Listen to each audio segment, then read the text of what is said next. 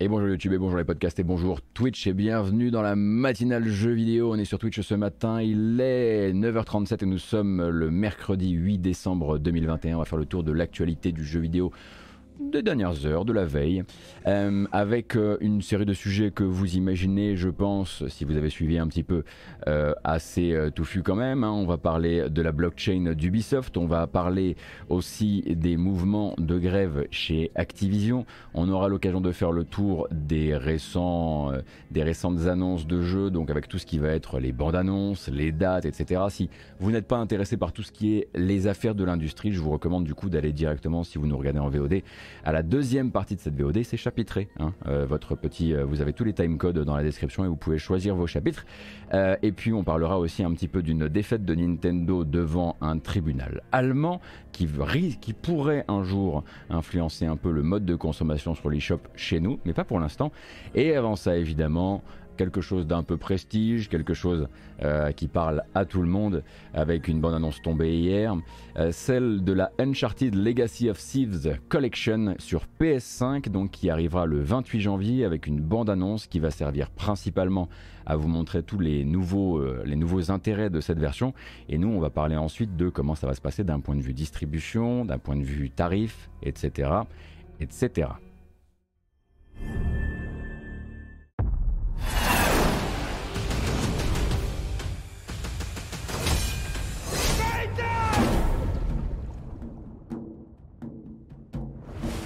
You know that treasure hunting is not a good gig for the risk of us. Neither is being a mercenary. For those who prove worthy, paradise awaits. To those who prove false, behold your grim fate. Come on. We got a treasure to find. Listen, we both have something to lose here. Just so we're clear, my priorities are Tusk. Come on, Nadine, really? We know you're a badass and all, but there's two of us.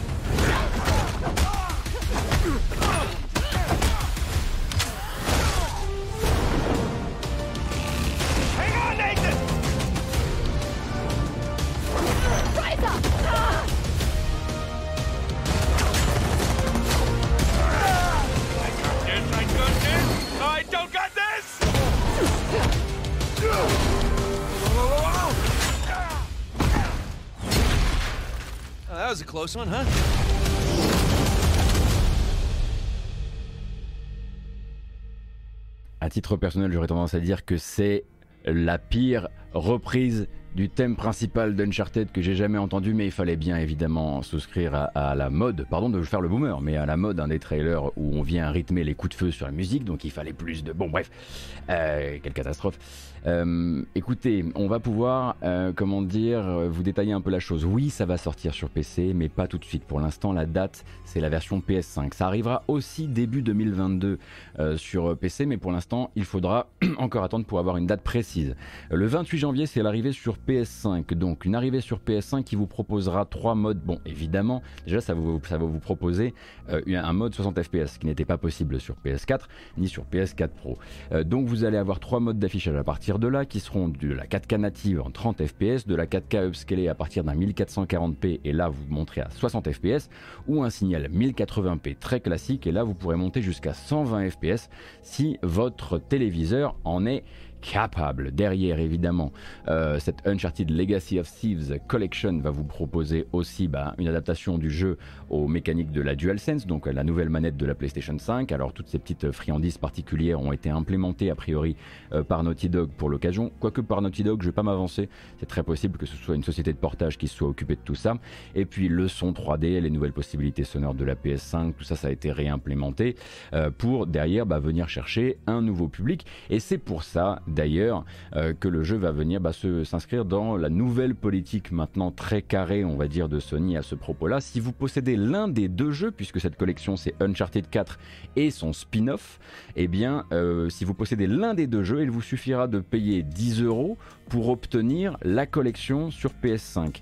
Alors, ça veut dire que si vous, n'avez, si vous avez un vieux Uncharted 4 qui traîne, plus 10 euros et vous avez donc cette nouvelle, cette nouvelle intervention technique. Alors, je sais qu'il sera très probablement facile de se lancer dans le, la rage habituelle, de dire ça aurait dû être gratuit, etc je n'exclus absolument pas la possibilité que ça demande plus de travail que ce qu'on imagine en fait de proposer, euh, euh, de proposer ces, euh, ces, différents modes. Donc je vais on va simplement se dire que au moins maintenant chez Sony c'est carré, on sait que c'est 10 euros.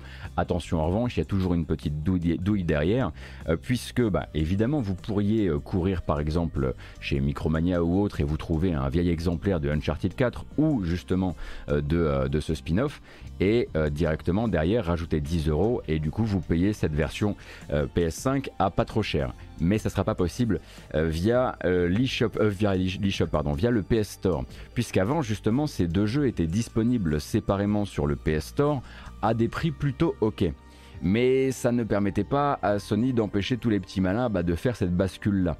Ils n'ont pas la main sur le marché physique, ils ont la main sur le marché dématérialisé. Du coup, ces deux jeux qui étaient disponibles sur le PS Store ont disparu, et maintenant il n'existe plus que la collection de ces deux jeux PS4 sur le PS Store à 40 euros. 40 euros plus 10 euros, ça vous donne le prix pour tous les acheteurs qui n'auront absolument pas les jeux d'avant sur PS5 puisque la collection coûtera 50 euros euh, sur PS5. Les calculs sont évidemment très bien faits du côté de chez Sony et bien évidemment s'il fallait encore le rappeler, partez du principe que ce ne sera jamais le cas. Non, vous ne pouvez absolument pas rajouter 10 euros sur une version que vous avez obtenue de manière sans frais supplémentaires via le PS Plus. Ça ne fonctionnera jamais comme ça, évidemment.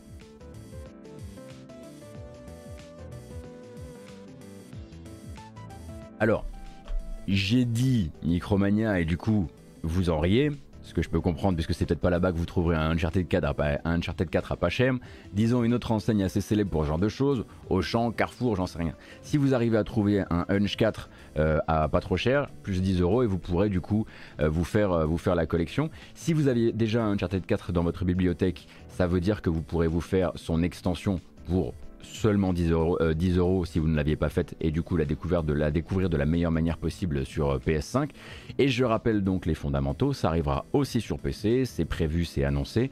Simplement Sony et Naughty Dog pour l'instant se donnent encore le temps pour nous donner une date exacte. Je le rappelle, d'ici là du coup, euh, PS5 le 28 janvier. Il est à 10 euros Ah ouais ah, il est à 10 euros actuellement si vous, le, trouvez en occasion. Ça vous fait la collecte PS5 à 20 balles. Pour les gens qui ne possèdent pas déjà les deux jeux, euh, il y a, peut-être des bascules assez intéressantes à faire. Hein. Alors, c'est pas forcément Naughty Dog qui s'occupe du portage euh, des mods. C'est pas le cas par exemple pour. Euh, c'est pas Santa Monica qui s'occupe du portage PC de, de, God of War. donc il y a aussi il y a, des chances que ce soit euh, peut-être Iron Galaxy qui s'occupe justement de God of War, mais à vérifier. Mais je vous avoue que pour le coup, je me suis pas, me suis pas intéressé à la société qui, faisait le portage cette fois-ci. Ma très grande faute.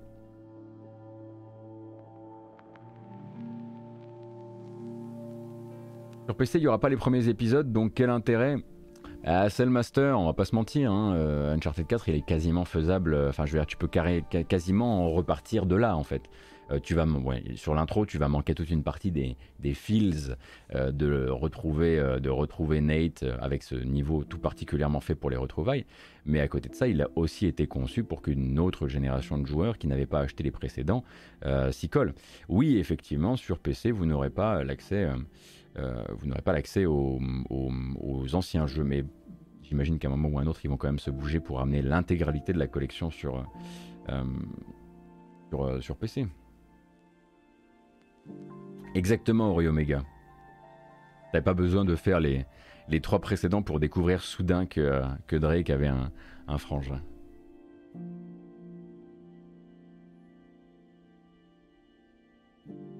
Donc ça c'était donc pour, je le disais, Uncharted Legacy of Thieves le 28 janvier sur PS5. Également ensuite donc les prochains jeux à arriver dans le PS Now, donc dans le PS Now de décembre. On rappelle le PS Now une solution qui vous permet donc d'accéder à une bibliothèque de jeux euh, sur PlayStation euh, que vous pouvez exécuter soit en streaming, soit en local si vous jouez depuis une console PlayStation. Et puis euh, si vous êtes sur PC, ce sera obligatoirement du streaming. donc le PS Now reçoit 4 nouveaux jeux euh, dans les temps à venir, dont deux où on était déjà bien au courant.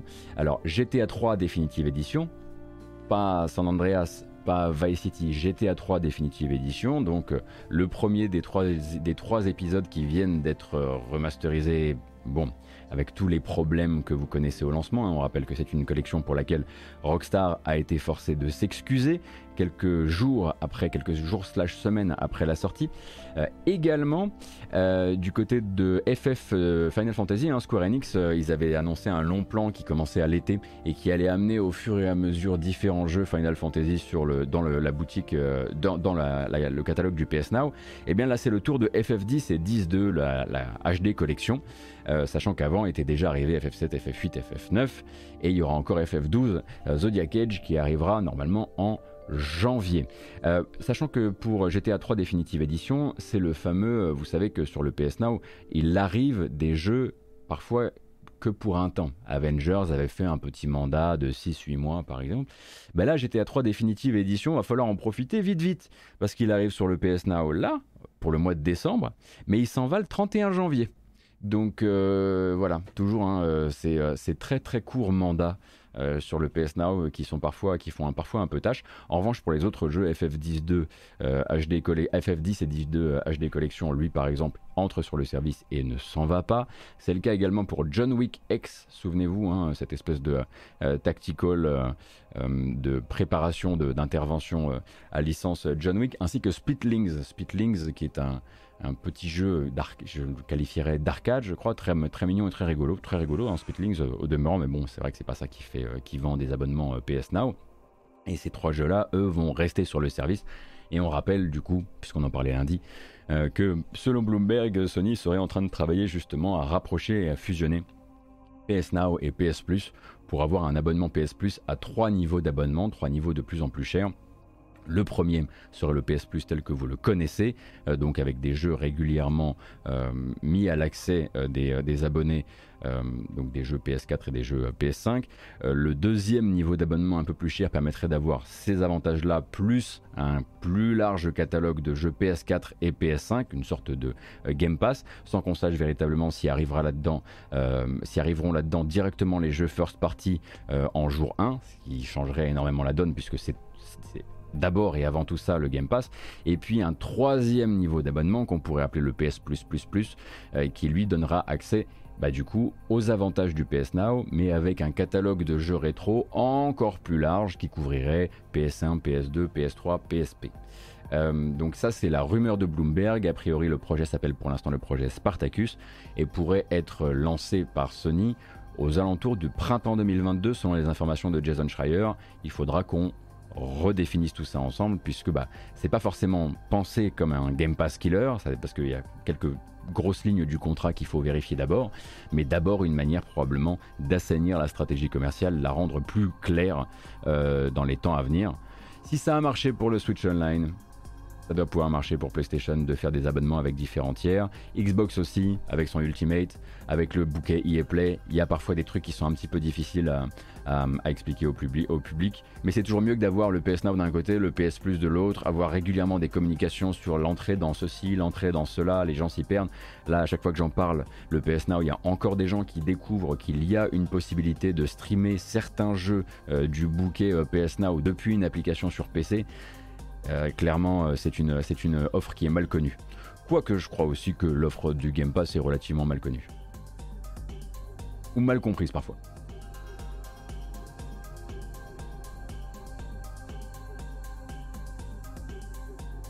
Donc je le rappelle, GTA 3 Definitive Edition euh, à partir de maintenant et ce jusqu'au 31 janvier sur le PS Now. Et derrière FF10 et 10.2 en HD, John Wick X et Spitlings dans le PS Now. Euh, tant qu'on y est, on va rester un petit peu dans les trucs, euh, on va pas tout de suite plonger dans le dur du dur. Euh, on a eu des nouvelles hier du Arc, du projet Arc Raiders. Alors Arc Raiders, c'est le nouveau jeu, enfin c'est le premier jeu de Embark Studio. Embark Studio, studio fondé par des anciens de Dice, notamment sous, la, sous le commandement de Patrick Soderlund, que vous vous voyez un petit peu qui est Patrick Soderlund si vous avez suivi les aventures de, DICE ces dernières, euh, ces dernières années, ces dernières dizaines d'années. Euh, une quinzaine d'années, ça devrait faire l'affaire. Et donc Art, Ark Raiders sera présenté au Game Awards. Pour l'instant, le seul truc que je peux vous montrer, c'est une vidéo, donc là j'ai ajouté à la playlist, mais qui est d'abord une vidéo Twitter, donc dans une qualité absolument immonde évidemment. Ark Raiders serait donc un TPS de science. Alors, vous allez voir, ça donne envie. Hein. Un TPS de science-fiction avec des combats en équipe qui se veut particulièrement poussé sur les terrains visuels, sonores et physiques, mais aussi articulé sur une bonne grosse dose de machine learning. Euh, et c'est pas moi qui le dis, hein, c'est le pitch de son éditeur, et son éditeur c'est Nexon, euh, qui accompagne le studio et ses quelques 250 employés depuis 3 à 4 ans, grosso modo. Alors je crois que quand ils disent euh, TPS avec des combats en équipe, c'est pas forcément du connecté. Euh, c'est peut-être de la coop à voir en revanche. Et du coup, ce sera dévoilé euh, dans la nuit de jeudi à vendredi durant les Game Awards. Et pendant ce temps-là, il y a un petit teasing qui ne nous montre pas grand-chose. On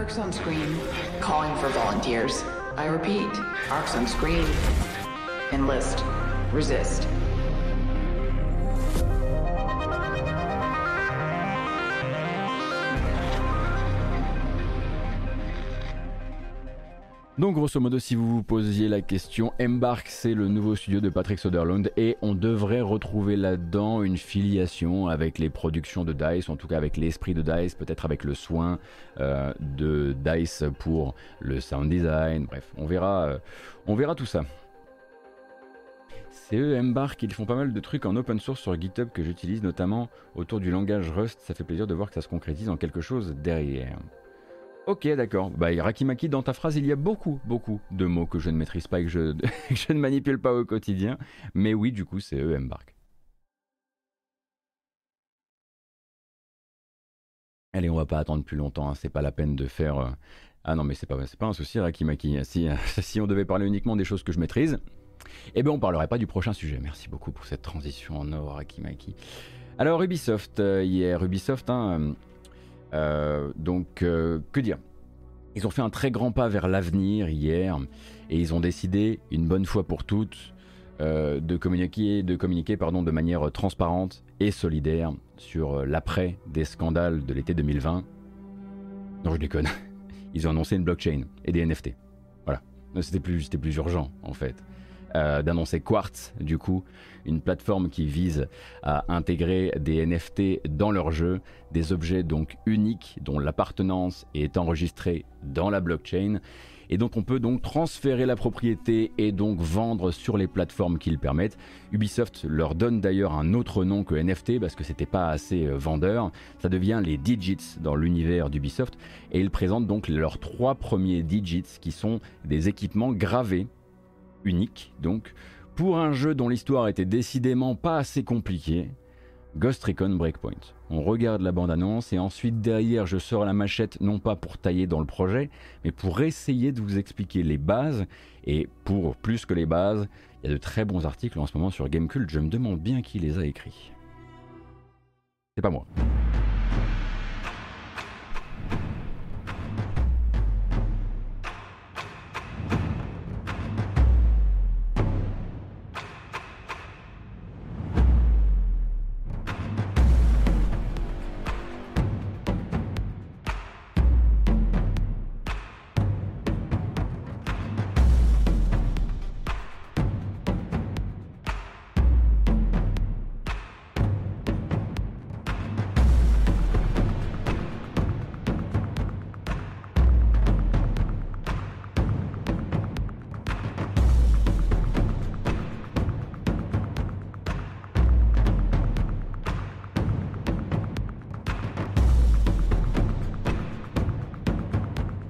c'est visible, voilà, tout le monde peut voir que vous êtes, euh, dans le NFT game. C'est pas mal ça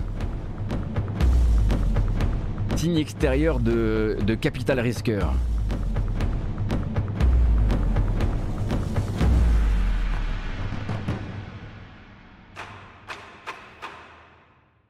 Alors, je vais essayer, avec mes mots et ma compréhension de tout ça, de vous expliquer ce que c'est Ubisoft Quartz. Alors attention, je vous préviens dès l'ouverture. Je ne suis pas un spécialiste, je n'étais pas un spécialiste. Si les jeux vidéo n'en parlaient pas, je n'aimerais pas avoir à en parler. Je sais, la virulence des communautés crypto, etc. Et là, on ne parle pas de crypto, on va parler aussi de blockchain. Voilà. Euh, donc, je vous préviens, il y aura parfois des imprécisions, parfois il y aura même des erreurs. J'en suis désolé. Si je devais faire le choix de. Si je pouvais faire le choix de ne pas en parler, je le ferais. Bref. Donc, Ubisoft Quartz, c'est une démarche entrepreneuriale d'Ubisoft qui, qui consiste justement à être les premiers à se placer sur les NFT. Alors les NFT, qu'est-ce que c'est? Ce sont des jetons uniques euh, que vous allez, euh, comment dire, dont la création va être euh, inscrite sur la blockchain. La blockchain, c'est donc une décentralisation des bases de données qui va permettre simplement de, que toute modification de la base de données soit validée par énormément de machines et de là donc certifier votre l'appartenance, votre comment dire, votre votre propriété sur un jeton. Ce jeton-là, on en fait ce qu'on en veut. Ça peut être une image, ça peut être l'URL d'une image, ça peut être euh, le jeton, Ubisoft le regarde et dit ce jeton dans mon jeu, ça veut dire ça. Et donc bah là, Ubisoft nous dit dans Ghost Recon Breakpoint, vous pourrez euh, vous procurer des jetons qui vous ouvriront l'accès à, euh, je sais pas, un pantalon, une, nouvelle barbe, j'en sais rien. Et honnêtement, c'est pas vraiment pas le plus important tout de suite. évidemment, la blockchain, c'est donc attaché aux crypto, aux crypto-monnaies, et de fait, toutes les opérations sur la blockchain sont soumises à des, à toutes sortes de, travaux qui sont, qui peuvent être très énergivore. Nous, on va s'intéresser principalement, on va s'intéresser principalement et non pas s'enterrer à ce qui se passe là avec Ubisoft. Évidemment, ce qu'il dégage directement, c'est la possibilité d'aller se mettre sur des, monnaies comme par exemple euh, le Bitcoin ou sur un réseau, euh, un réseau de blockchain comme l'Ethereum. De manière générale, en gros, le but c'est de dire, nous on s'est mis sur Tezos. Tezos, qu'est-ce que c'est? Il y a plusieurs blockchains et vous choisissez votre blockchain selon différents standards. Il y a l'ancien standard, en tout cas le standard actuel pour la plupart, euh, pour la plupart des réseaux, qui lui est extrêmement énergivore parce qu'il va faire beaucoup beaucoup de travaux pour valider en fait chaque euh, jeton et pour valider chaque opération sur la blockchain.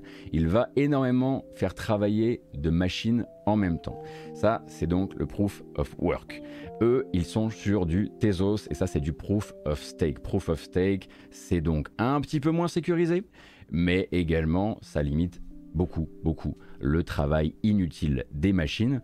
Euh, pour vous donner un peu une idée, euh, si vous voulez, euh, et pour ça je vous, envoie vers l'article, le premier article qui va tout vous expliquer, il y a deux articles sur Gamecult écrits justement par Von Yaourt qui est sur le chat, eh bien vous pouvez avoir quand même des différences de 99% d'énergie consommée entre le proof of work et le proof of stake. C'est pour ça qu'à chaque fois que vous allez essayer de vous exprimer sur les NFT, sur les réseaux sociaux, il y a un mec avec des chiffres bizarres dans sa bio qui va arriver et dire Ah, ah, attention, ça c'est du proof of stake. Donc effectivement, ça peut être des énormes réductions de la consommation énergétique. Le but pour Ubisoft à ce moment-là, ça va être tout simplement de dire on a fait le meilleur choix possible pour ce qui est une bêta, et cette bêta, évidemment, le but, euh, c'est de, comment dire, euh, c'est de, tester le terrain, évidemment. Et pour ça, ils vont avoir besoin d'écarter directement un maximum d'idées, on va dire, reçues, des mauvaises idées, des mauvaises pratiques liées euh, à cette technologie et à l'utilisation de cette technologie. On rappelle que blockchain n'est pas égal à NFT. Les NFT impliquent la blockchain, mais la blockchain peut être utilisée dans énormément de, voilà, de choses différentes. Pour l'instant, dans le jeu vidéo, ça sert manifestement euh, à faire, à exciter un peu euh, les investisseurs avec le principe donc de NFT, d'objets euh, dont la, la propriété est transférée à l'utilisateur, au joueur, et donc qu'il puisse le revendre derrière. On pourra discuter ensuite de est-ce que c'est vraiment très important pour le jeu vidéo, est-ce que le jeu vidéo en a besoin, est-ce que ça améliore eh bien l'expérience de jeu? Ça c'est encore évidemment une autre, une autre, une autre, un autre débat. Mais du coup, ça peut être beaucoup beaucoup moins énergivore et ça directement, euh, ils vont se, ils vont essayer de, de se défaire de ce. En tout cas, c'est pour ça qu'ils ont reçu euh, notamment euh, bah, Von Yaourt et quelques autres dans leurs locaux la semaine dernière pour leur expliquer un petit peu leur démarche. Leur démarche, euh, c'est de, dire euh, bon, pour la partie énergie, on fait le mieux qui est faisable actuellement. Et si on devait pouvoir améliorer les choses et si Tezos pouvait devoir améliorer les choses, on améliorerait les choses avec eux puisqu'on est leur partenaire. Derrière, le deuxième truc qui est attaché au, au NFT, c'est la question évidemment de la spéculation. Pour ça, ils vont déployer aussi des contre-mesures qui sont des contre-mesures de communication. Et des contre-mesures qui consistent à dire, puisqu'on ne veut pas qu'arrivent dans notre business des gens qui ne sont pas impliqués dans le jeu, on va obliger, en tout cas sur ces premiers euh, NFT, on va obliger les comptes qui vont essayer de se les procurer à avoir du temps de jeu inscrit déjà, avoir déjà 50 heures de jeu pour pouvoir se procurer ce NFT de flingue, avoir déjà 100 heures de jeu pour se procurer ce NFT de pantalon, j'en sais rien, je vous donne des exemples, hein, c'est très théorique, mais en l'occurrence le but c'est d'empêcher l'arrivée massive euh, bah, de spéculateurs qui n'en ont absolument rien à faire du jeu et qui veulent juste acheter et revendre. Évidemment, le but c'est quand même de laisser les joueurs revendre, mais c'est aussi pour ça qu'ils vont, ils vont essayer d'éviter l'effet. Euh, il y a beaucoup d'effets liés aux royalties, c'est-à-dire que, euh, en gros, à chaque fois qu'un nouveau possesseur du NFT, quand il est transféré d'une personne à l'autre, quand il est revendu, à chaque fois on va venir inscrire dans la blockchain un nouvel, euh, un nouveau, nouveau propriétaire. Les autres propriétaires sont gardés en fait dans la blockchain et de fait, normalement, pour beaucoup de reventes de NFT actuellement, chaque fois qu'il y a une revente, chacun retouche une partie, chacun retouche une commission sur la vente d'un truc qu'il a vendu, qui, qui, a déjà été vendu 3-4 euh, fois après lui. Là, Ubisoft va limiter justement ce genre de choses pour ne pas se retrouver avec, bah, pour ne pas encore, encore plus pardon, euh, encourager la spéculation. Pardon, je reprends mon souffle. parce que c'est chiant à couvrir comme news. Oi, oi, oi, oi, oi, oi. Je reviens donc dans mes notes. Évidemment, l'introduction va aussi se faire dans un nombre euh, limité de pays, euh, puisque le but euh, pour Ubisoft, bah, ça va être d'avoir des cadres légaux très très clairs. D'où le fait que là, ils se lancent sur 8 ou 9 pays, où ils ont réussi à trouver des cadres légaux dans lesquels Quartz vient s'inscrire correctement. En gros, si vous voulez, il y a vraiment une démarche de patte blanche, vraiment, dont le but est de dire on va euh, du coup euh, se départir d'une grande partie de la question environnementale, euh, de la partie spéculation également. on ne prendra pas de commission, Ubisoft le dit, on ne prendra pas de commission, nous, sur votre capacité à revendre ces objets-là à chaque revente, etc., etc.. À chaque fois, ils vont essayer de vous donner, de vous dire, regardez, ça va pas être grave. Ce qu'ils n'arrivent pas à faire en revanche pour le moment, c'est, voilà, ils ont évité les barbelés, maintenant il faut escalader le mur. Et le mur, c'est OK, mais en quoi c'est le futur de mon jeu vidéo, moi, dans mon expérience de joueur? Et là, pour l'instant, c'est encore un peu flottant. La promesse, à terme, c'est l'interopérabilité. C'est en gros de dire, euh, je ne sais pas si c'est le bon terme, mais ce serait en gros de dire, ce NFT est public, ce jeton est public, et Demain, n'importe quel éditeur, grand ou petit, pourrait dire ce jeton que tu possèdes qui a cette apparence-là chez Ubisoft, dans tel jeu Ubisoft, eh bien moi chez Electronic Arts, eh bien je te dis que ce que tu possèdes déjà te donne droit à un truc chez nous. Ça n'a pas forcément à être la même chose. Si c'est un pantalon chez Ubisoft, ce ne sera pas un, pantalon chez Ubisoft. Ça peut être une voiture, ça peut être un deltaplane, on s'en fout. Le but, c'est simplement de pouvoir, via euh, tout ça, je vous, dis, ça comme si c'était un but que je comprenais et qui m'intéressait. Ça m'intéresse absolument pas, évidemment. Mais le but, ça va être aussi, de, pour certains, de venir euh, s'insérer dans les communautés des autres et dire hey et du coup c'est un risque à prendre c'est un risque à prendre demain euh, on pourrait très bien se retrouver avec un jeu concurrent de Ghost Recon Breakpoint qui se lancerait et qui dirait tout ce que vous avez acquis et que vous possédez déjà euh, vous allez pouvoir avoir des objets chez nous euh, qui bah, sont des, produits d'appel qui ont été fabriqués pour l'occasion qui ne sont pas en gros dans l'économie classique du jeu de chez Electronic Arts par exemple mais appeler une autre communauté et du coup Ubisoft pourra leur rendre l'appareil un jour ça, c'est dans un futur extrêmement lointain. En gros, faut bien comprendre quelque chose. Tout le monde fera ce qu'il veut de l'existence d'un jeton NFT. Euh, et l'industrie, évidemment, Ubisoft là se lance en premier, se lance sur Tezos, lance un projet qui s'appelle qui s'appelle Quart, etc. Mais les autres sont déjà intéressés. On sait qu'Electronic Arts veut en mettre plein les FIFA. Euh, on sait que bon, Take Two pour l'instant a un peu moins envie de jouer à ça. Square Enix est très intéressé, même Sega est intéressé par les NFT. Du coup, c'est forcément extrêmement euh, compliqué tout ça. mais l'interopérabilité, d'abord, elle pourra avoir lieu à l'intérieur des jeux Ubisoft. Là, c'est beaucoup plus facile. Euh, à terme, pour faire la promotion de ce service-là, ils pourront lancer des jeux euh, les, qui, seront construits justement autour des NFT dès la base et dire, par exemple, bah, voilà, tel skin de personnage euh, dans Ghost Recon, ça donne droit à, allez, je le prends vraiment au hasard, tel bateau dans Skull and Bones. Voilà. Ça, c'est beaucoup plus facile à faire. Et quelque part, ben, on est encore, c'est même pas, c'est même pas décentralisé parce que c'est vraiment dans leur, dans leur univers. Après, il faut bien comprendre quelque chose. Eux, ils trouvent ça très excitant. Nous, on comprend pas trop ce qui se passe. Eux, ils veulent absolument pousser le truc. Évidemment, ils se sont fait très très mal recevoir. Hein. Euh, en l'occurrence, euh, c'est pas parce que les pouces rouges ont disparu de votre interface euh, YouTube que vous ne pouvez pas les réactiver avec certaines extensions de navigateur. La vidéo, elle se fait défoncer. eux, ils se font défoncer. Ils se font défoncer on peut le dire tout de suite, hein, pour plein de raisons.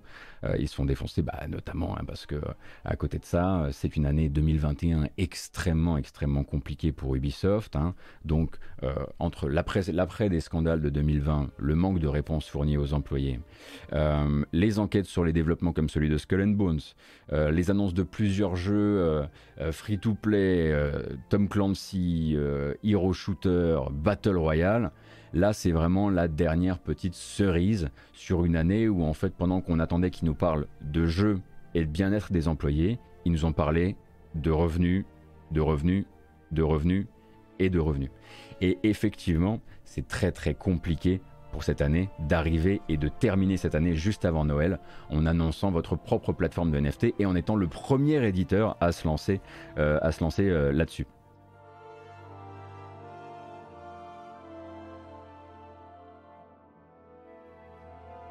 Après, faut pas oublier un truc. Hein. Derrière, ils vont se laver les mains d'énormément de choses. Le marché, c'est le marché des cryptos. Il est volatile.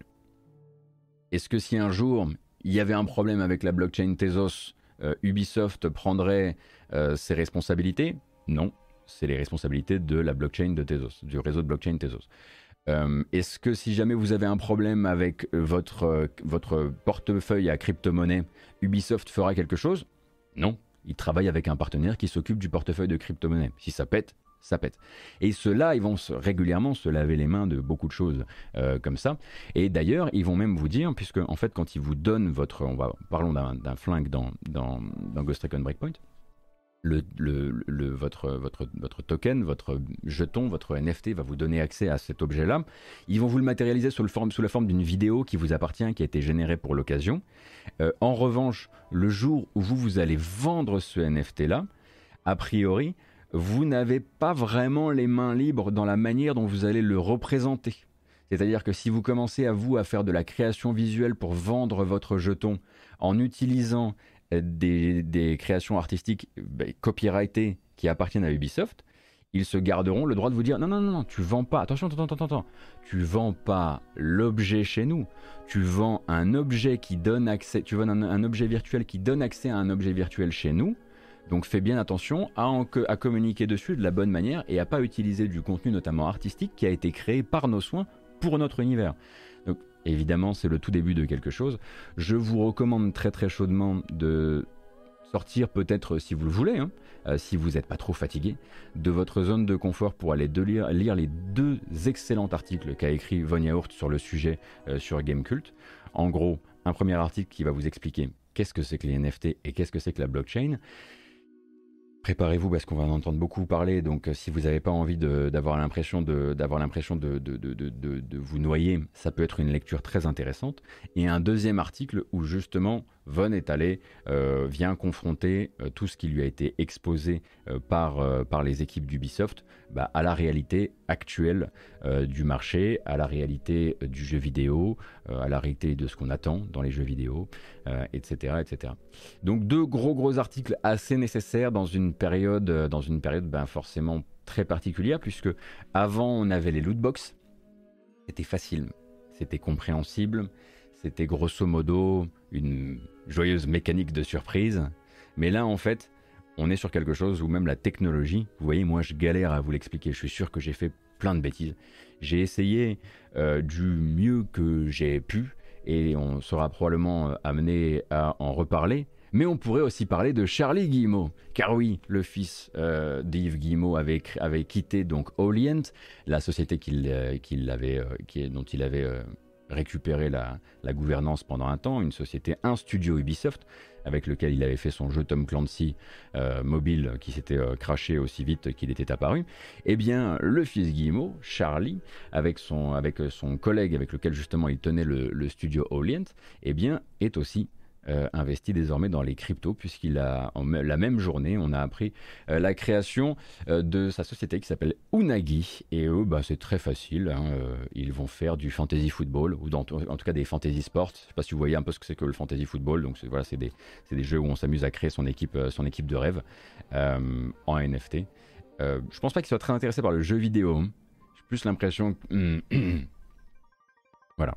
Lui, il allait directement sur le jeu de, le jeu de cartes de sport, quoi.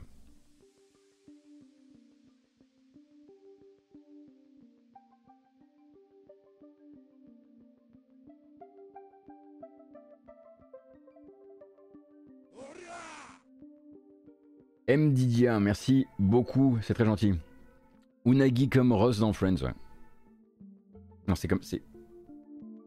Dans quel sens? Je sais plus. Bref, oui, comme Ross dans Friends, effectivement. Et du coup, euh, du coup, ouais, ouais, ouais, ouais. Donc, si vous n'avez pas trop de temps, je vous, je vous conseillerais de vous intéresser à. Parce qu'en fait, à chaque fois que vous allez en parler, ou à chaque fois que vous allez lire sur le sujet, vous allez vous retrouver avec des trucs peuvent tourner parfois. Je ne dis pas que tous les gens intéressés par la blockchain sont comme ça, mais il y a quand même beaucoup de crypto-enthousiastes, appelons-les comme ça, qui peuvent être extrêmement virulents et venir justement vous enterrer sous énormément de termes que vous ne connaissez pas. Pour comprendre un, minimum ce qu'ils ce vous racontent, et grosso modo ne pas vous faire enfumer, je vous conseille de vous renseigner sur les termes principaux, proof of stake, proof of work, offsetting, L'offsetting, on en a déjà parlé, hein. c'est la possibilité donc de payer euh, quelqu'un pour qu'il vous promette que quelqu'un d'autre que vous fera euh, des économies, euh, enfin dégagera moins de CO2 dans l'atmosphère pendant que vous, vous n'adaptez pas votre, dégagement de CO2. ça c'est très important de, se renseigner parce qu'énormément de gens vous diront, énormément de, d'industries d'industrie actuelles ou de gens qui se lancent dans la NFT vous diront non mais attends avec l'offsetting on fabrique presque de l'oxygène. Pas comme ça que ça fonctionne, et l'urgence, gouvernementale. L'urgence environnementale ne fonctionne pas comme ça non plus. Quoique l'urgence gouvernementale non plus. Bref, j'ai le petit lapsus qui va bien.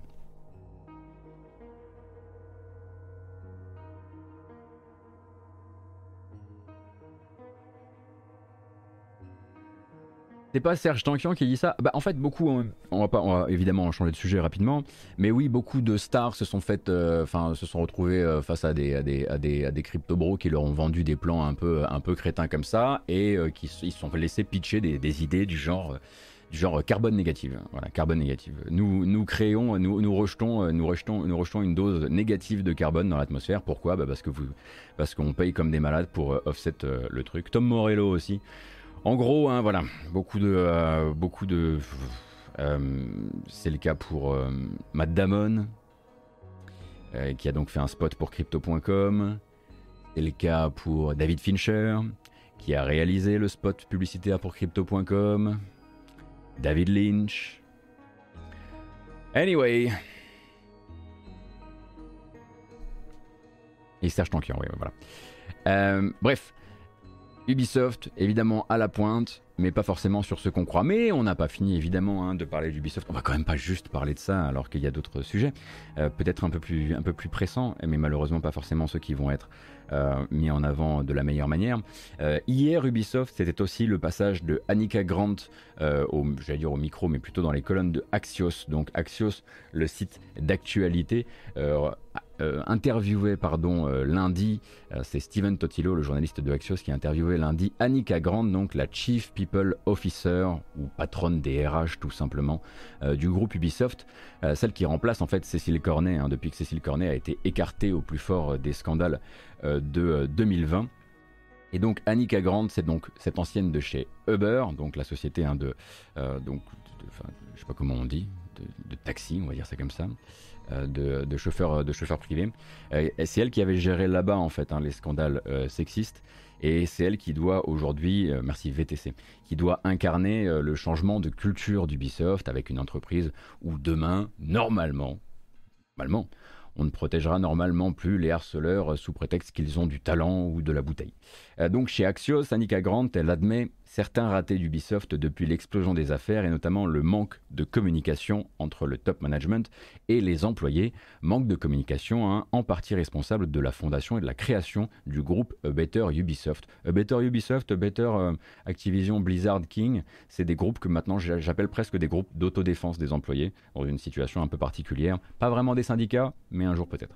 Euh, en gros, ce qu'elle vient dire au micro de Axios, c'est l'engagement d'Ubisoft à ce que les employés puissent à nouveau faire confiance euh, et surtout qu'ils puissent attendre à une meilleure redescente des informations. Hein. Redire bien sûr que elle va redire une énième fois que Ubi a implémenté plein de choses depuis l'été dernier.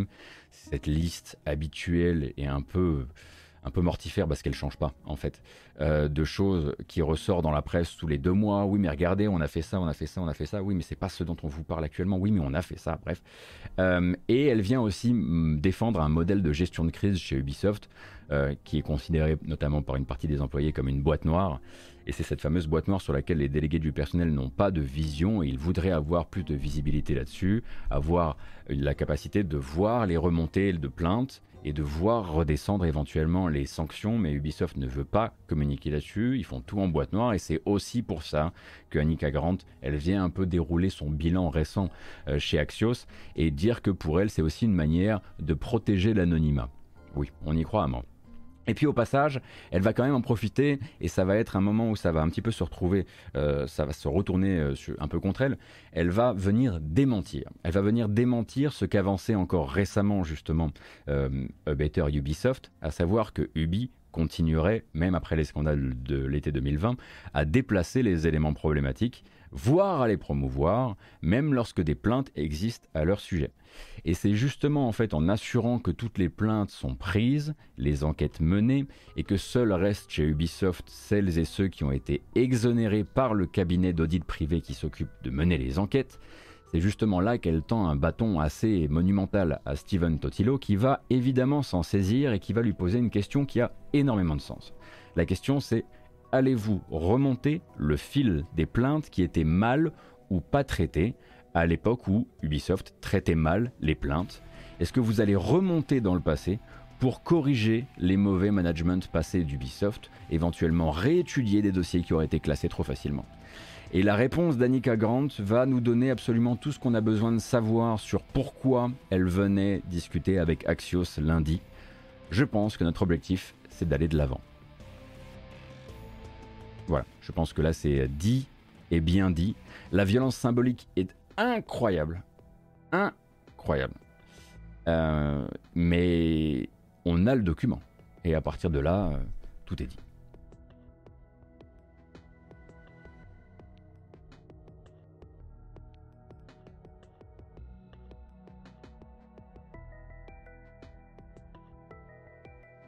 Bon, pendant ce temps-là, euh, si vous voulez, on va devoir reparler d'Activision dans pas longtemps, donc je vous ai mis des petites bonnes nouvelles au milieu. Euh, en fait, là, en ce moment, c'est pas vraiment la viennoiserie qui est fourrée à un truc un peu amer. C'est plutôt une viennoiserie assez amère et au milieu, j'essaie de mettre un peu de sucre. Après, il y aura les bandes annonces derrière, rassurez-vous, tout va bien se passer.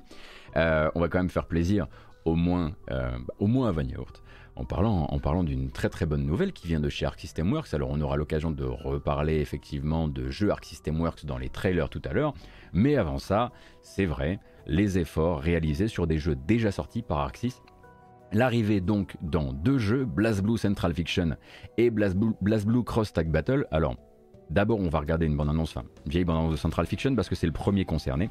L'arrivée donc d'un code réseau basé donc sur le netcode rollback.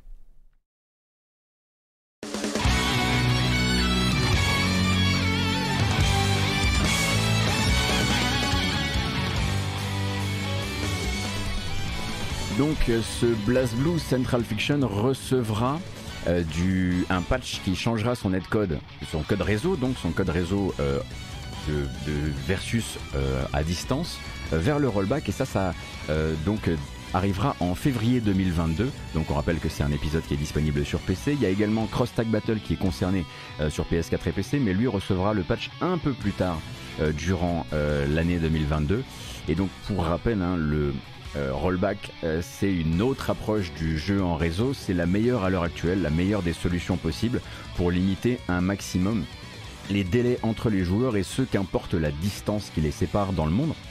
C'est considéré comme le Graal, mais c'est un Graal que encore malheureusement trop de jeux de combat ne prennent pas le temps d'aller chercher. Et là, Arxis fait le boulot et il retourne sur d'anciens jeux pour aller implémenter ce qui assurera probablement leur survie d'un point de vue consommation à distance euh, dans les années à venir. Et du coup, il y avait effectivement, euh, il est en bêta depuis 21h, comme le dit, euh, comme le dit Von. Ils ont lancé une bêta qui a commencé hier et qui vous permet euh, sur PC de relancer BlazBlue Central Fiction et de tester son netcode rollback pour voir un petit peu ce que ça vaut si vous êtes, euh, si vous êtes connaisseur ou même juste, euh, juste curieux. Si vous ne savez pas ce que c'est que le rollback, ça tombe bien. Moi non plus, mais pour ça il y a un très bon article qui a été écrit et publié sur le site Bagro Point qui vous expliquera vraiment les, ce, qui, se cache, les arcanes du rollback et pourquoi l'industrie du jeu de combat euh, essaie absolument, euh, on va dire, de le promouvoir autant que possible, sachant que derrière hein, il y a d'autres projets, notamment le projet de jeu de combat de Riot euh, qui est assuré par les frères Canon et donc par l'un si ce n'est le créateur du rollback netcode euh, dans le but d'améliorer de repousser les limites de ce que le rollback, est capable de proposer et de voilà, propulser le jeu de combat à distance euh, dans une nouvelle ère. Ça se voit hein, que je maîtrise pas mon sujet. Tout à fait. Parce que je panne rien du tout. Mais il paraît que c'est bien. Alors, d'accord. Il y a une vidéo que je suis très content de vous montrer parce que là, elle va nous, elle va nous permettre de nous, vraiment nous changer les idées. Euh, Tencent, donc Tencent, euh, la nouvelle génération de jeux Tencent, nouvelle, ancienne, en gros, euh, tous les jeux Tencent qui sont tournés vers l'Occident ne pourront pas forcément se présenter au public occidental avec le nom d'éditeur Tencent. Tencent, ça fait méchant, euh, on a l'impression vraiment qu'on va se faire racheter toutes ses possessions et ses chaussures avec l'argent du gouvernement chinois. Et c'est toujours un peu compliqué, ça n'a pas bonne presse. Du coup, Tencent s'est dit si on doit vraiment mener cette charge d'édition et de distribution de jeux vidéo vers l'Occident, faut qu'on change le nom ou en tout cas il faut qu'on crée un label. Ainsi naquit Level Infinite. Level Infinite qui sera donc euh, le nom d'éditeur qui sera attaché au jeu Tencent à partir de maintenant. Et donc ce sera le nom de l'éditeur pour nos territoires de Pokémon Unite, de Call of Duty Mobile, d'Arena of Valor, Don't New Home qui est un spin-off euh, mobile, euh, PUBG Mobile, Apex Legends Mobile, Get the Fuck Out, GTFO, Vampire de Masquerade Blood Hunt, Warhammer Vermintide 2 sera bientôt édité par Level Infinite, ainsi que Warhammer 40 000 Dark Tide, qui est euh, la, suite hein, dans l'univers de Warhammer 40 000 de Vermintide. Et du coup, il y a une bande-annonce pour présenter Level Infinite au public. Et ils y sont allés. euh. On a rarement l'occasion de se diffuser des trucs comme ça, alors honnêtement, on en profite. hein.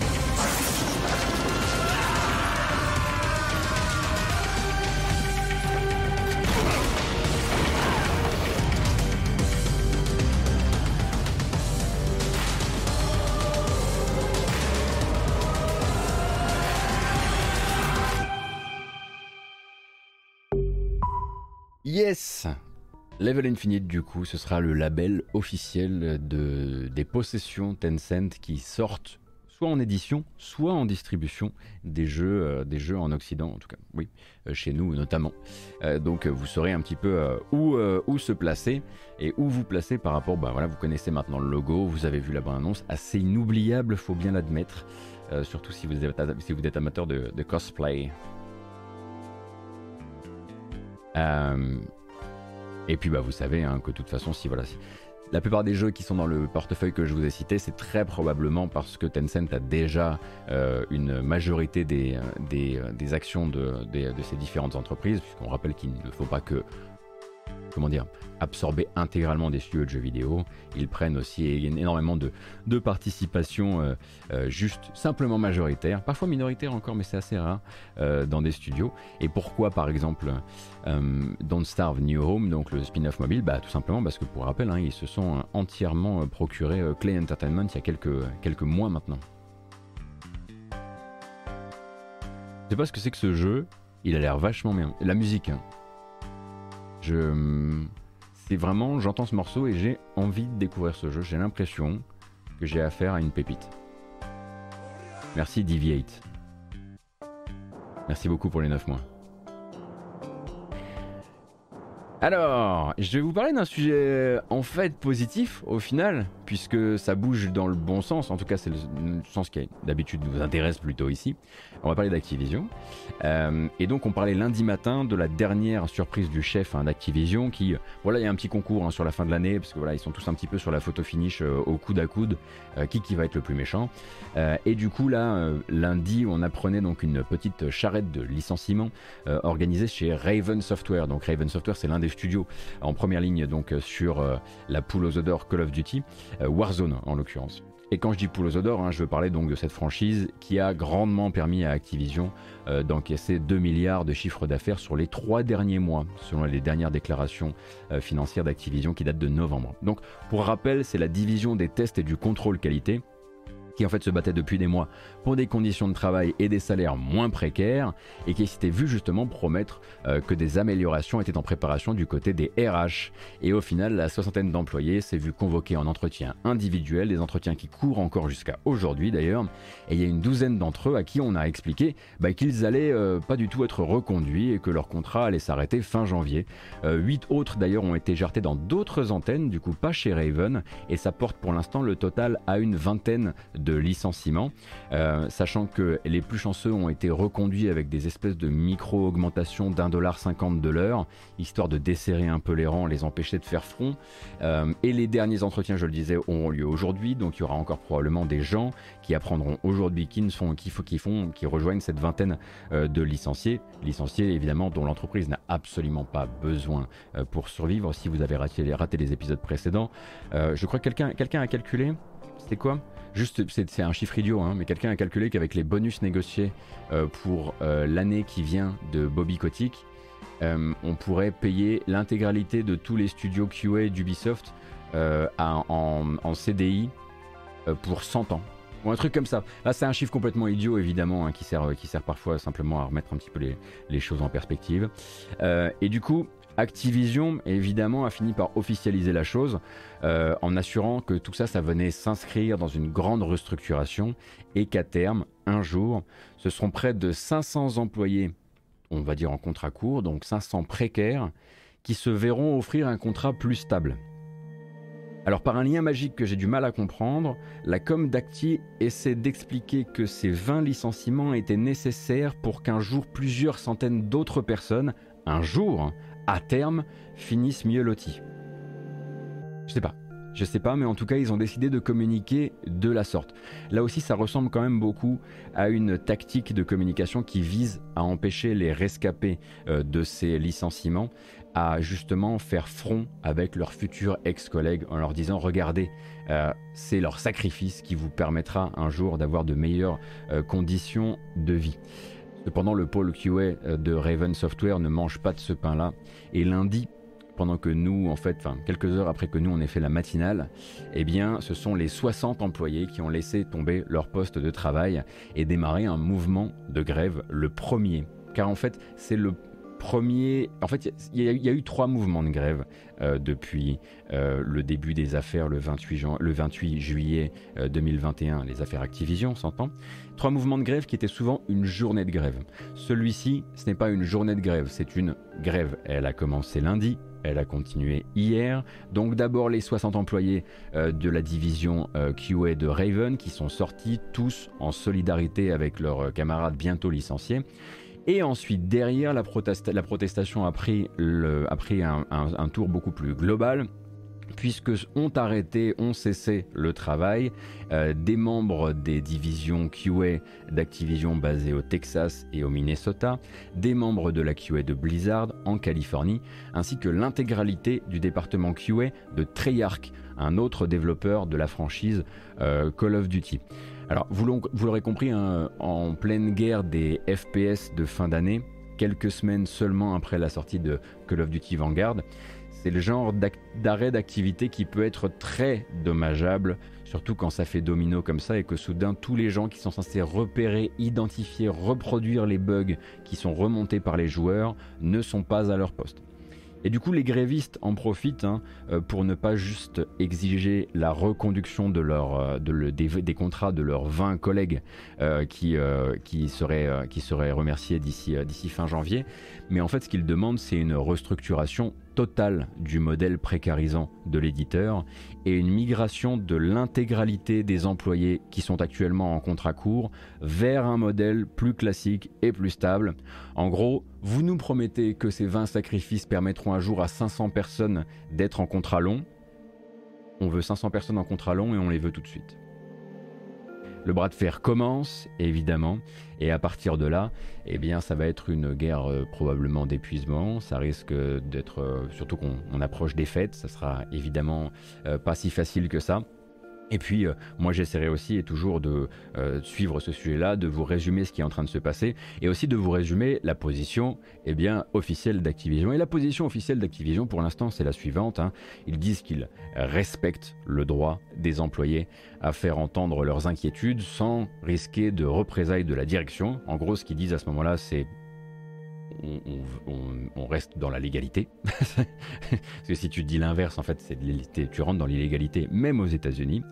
Euh, mais ils aimeraient quand même rappeler, hein, voilà, parce que bon, s'ils ont un droit de réponse, euh, qu'il y a quand même une différence fondamentale entre le licenciement et la non-reconduction des contrats courts, et que bah là, euh, c'était pas des licenciements, c'était des non-reconductions. Donc euh, c'est pas pareil, voilà. J'espère que vous avez bien, bien fait le distinguo parce que ça a l'air d'être vraiment très important pour Activision que vous notiez que c'était pas des licenciements.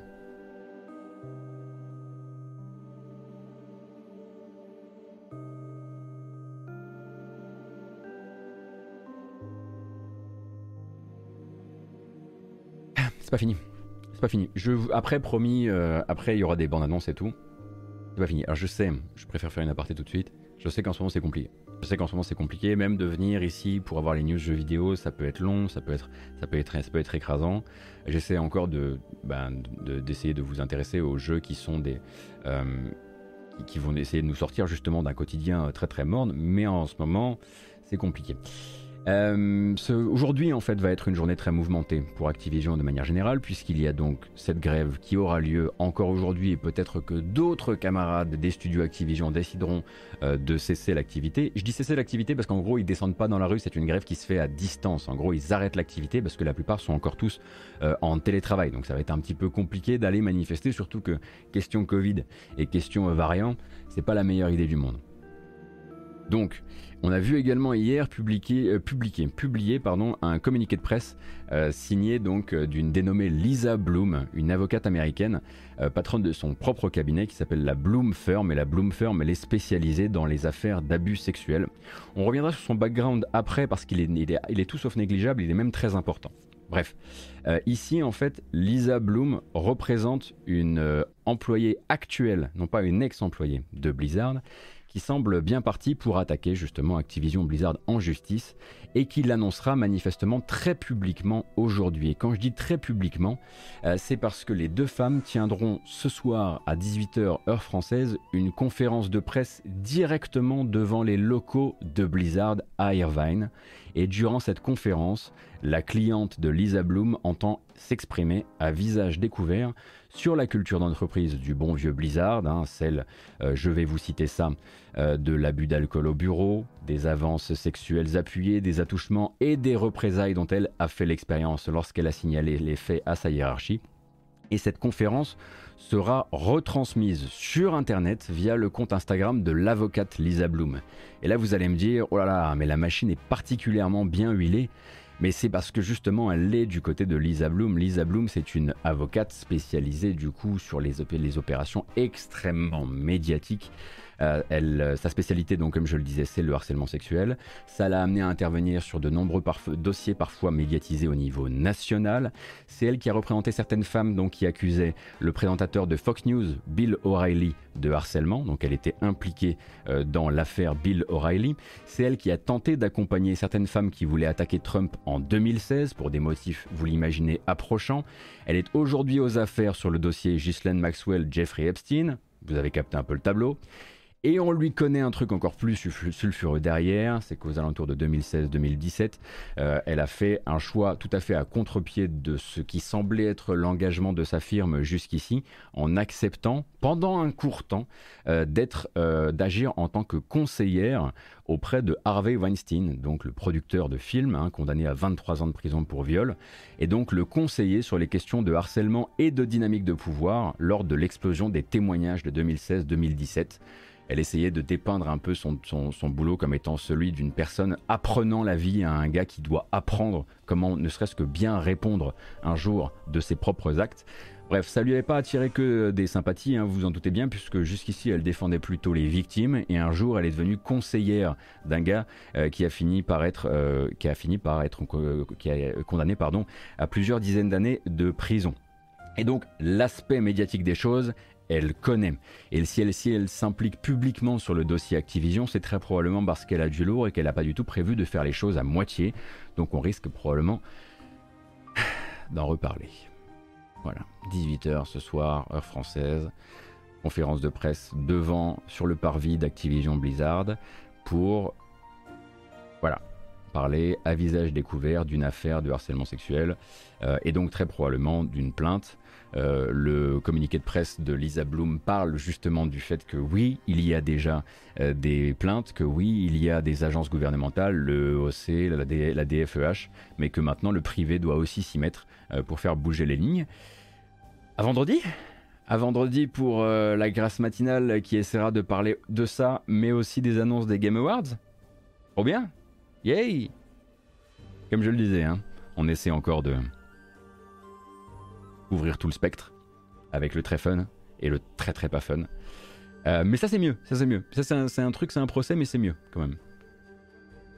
Nintendo donc se fait épingler en Allemagne sur le droit de rétractation pour les précommandes de jeux sur l'eShop. Donc gain de cause pour les associations de consommateurs allemandes face à Nintendo dans une bataille qui ne date pas du tout d'hier et qui visait à forcer Nintendo à apporter des modifications aux conditions de vente sur sa boutique plus précisément cette euh, impossibilité chez Nintendo d'annuler une précommande sur l'eShop euh, dans les 7 jours avant la sortie du jeu. C'est une limite qui n'existe pas chez PlayStation, qui n'existe pas chez Xbox, mais chez Nintendo, dans les 7 jours avant la sortie, si vous aviez précommandé, vous ne pouvez plus annuler votre commande. Et donc jusqu'ici, Nintendo prétextait qu'une précommande, c'est déjà la possibilité de précharger le jeu, en oubliant bien volontairement hein, qu'un jeu préchargé, même au lancement, bah, il va quand même aller valider l'appartenance avec les serveurs et que du coup, si vous avez préchargé un jeu mais que vous avez annulé votre précommande derrière, votre jeu est inutilisable.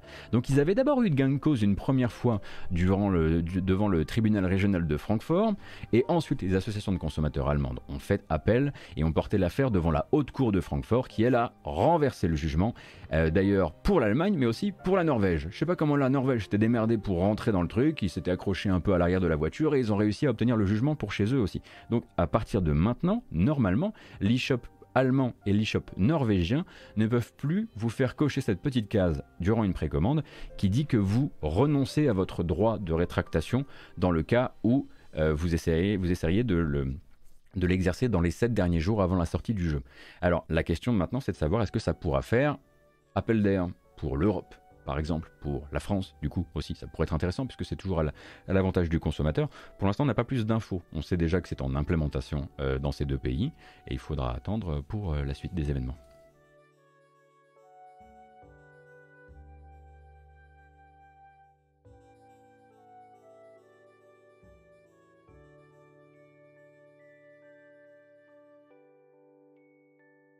Qu'est-ce que j'ai? De, petites news sympas quand même. Hein, voilà, des gens qui, vendent des jeux plutôt euh, pas mal. Euh, donc, euh, Frogwares, Frogwares, le studio derrière la série des Sherlock Holmes et aussi derrière The Thinking City, a communiqué sur le fait que. Alors, je suis très surpris, hein, parce que je pensais vraiment qu'il y avait trop de jeux dans cette fin d'année. Mais ils ont réussi à réaliser les meilleurs, le meilleur lancement de leur histoire avec le récent Sherlock Holmes Chapter 1, donc une préquelle avec un, Sherlock plus jeune. A priori, ils sont extrêmement satisfaits du lancement de ce jeu et du coup ils se félicitent hein, du coup euh, de euh, s'être auto-édité cette fois-ci puisque rappelle cette fois-ci c'est une auto-édition par Frogwares et ils ne travaillent pas avec un éditeur au hasard avec Nacon. Euh, donc ça c'est une très bonne nouvelle pour eux qui va leur assurer un petit peu plus de, stabilité financière. Forcément vous n'avez pas pu louper, j'imagine, le pré-lancement puis le lancement de Final Fantasy XIV Endwalker. Donc Final Fantasy XIV Endwalker qui est très très satisfait de son compte de joueurs, qui a priori bat des records. C'est des records aussi un petit peu au niveau des files d'attente, ça vous l'aurez remarqué. Donc deux informations à connaître à ce propos-là. Euh, le lancement d'Endwalker et la hype générée euh, autour, de, euh, autour de, du jeu a fait arriver une nouvelle manne de joueurs comme moi par exemple qui est donc euh, craqué pour la version, euh, euh, pour le passage à une version payante bah, en plein milieu du pré-lancement de Handwalker. Et en fait, on est un million. On est un million de gentils jompis qui ont fait Ah, mais moi aussi, je veux vous rejoindre dans 300 heures. Donc Square Enix est très, très fier d'annoncer qu'un nouveau million de joueurs ont créé des comptes parce que attirés par la hype Endwalker. mais à côté de ça, ils sont aussi un petit peu obligés de réagir bah, à la, surcharge des serveurs, une surcharge dont ils avaient, voilà, ils avaient prévu, ils avaient prévenu les joueurs de ça, ils avaient en gros annoncé qu'ils n'avaient pas pu mettre euh, plus de machines autant qu'ils l'auraient voulu, notamment à cause euh, de la pénurie de composants, et qu'il y allait avoir des files d'attente assez considérables. De fait, Square Enix réagissent réagit très vite et euh, propose donc de rembourser les joueurs qui avaient donc précommandé Endwalker en allant, et d'ailleurs même les autres je crois, euh, puisque bon, bah, les files d'attente ont impacté tout le monde, et en gros euh, ça, ça, va être des jours d'abonnement qui vont être offerts euh, à tous les comptes pour s'excuser des délais de connexion durant le lancement de Endwalker, donc a priori une semaine d'abonnement qui sera offerte à tout le monde et qui sera créditée du coup sur vos comptes mode MOG machin là la pire interface du monde, ce truc. Euh, mais du coup, Square Enix fait le taf directement. Ils avaient prévenu avant, ils avaient fait leur mea culpa avant, ils offrent directement de l'abonnement derrière. C'est pour le coup, ça me semble, m'arrêtez si je me trompe, être plutôt une très bonne manière de gérer tout ça.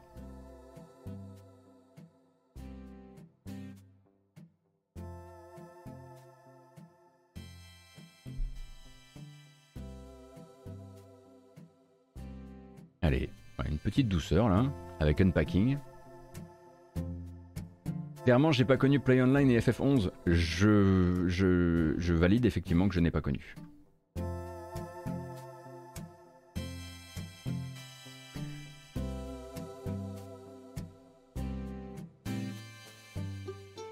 Ah, c'est bon. On a traversé les news ensemble. J'espère que vous ça va. J'espère que vous n'êtes pas trop dégoûté de tout ça. On est, euh, on y est, on y est. Et on va pouvoir un peu bambocher quand même. Ce serait pas mal. Euh, mais j'ai un problème de. Ah, mais je me disais bien, je, je me disais, attendez, j'ai un problème de bamboche. Tout va bien.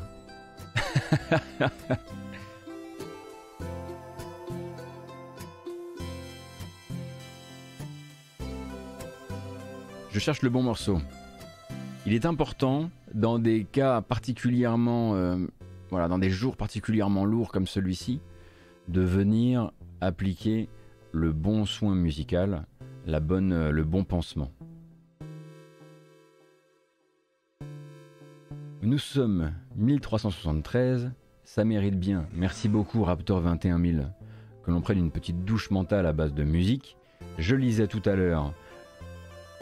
Le pire, ce serait probablement qu'après toutes ces news, il enchaîne sur un dick et rap. C'est de ta faute.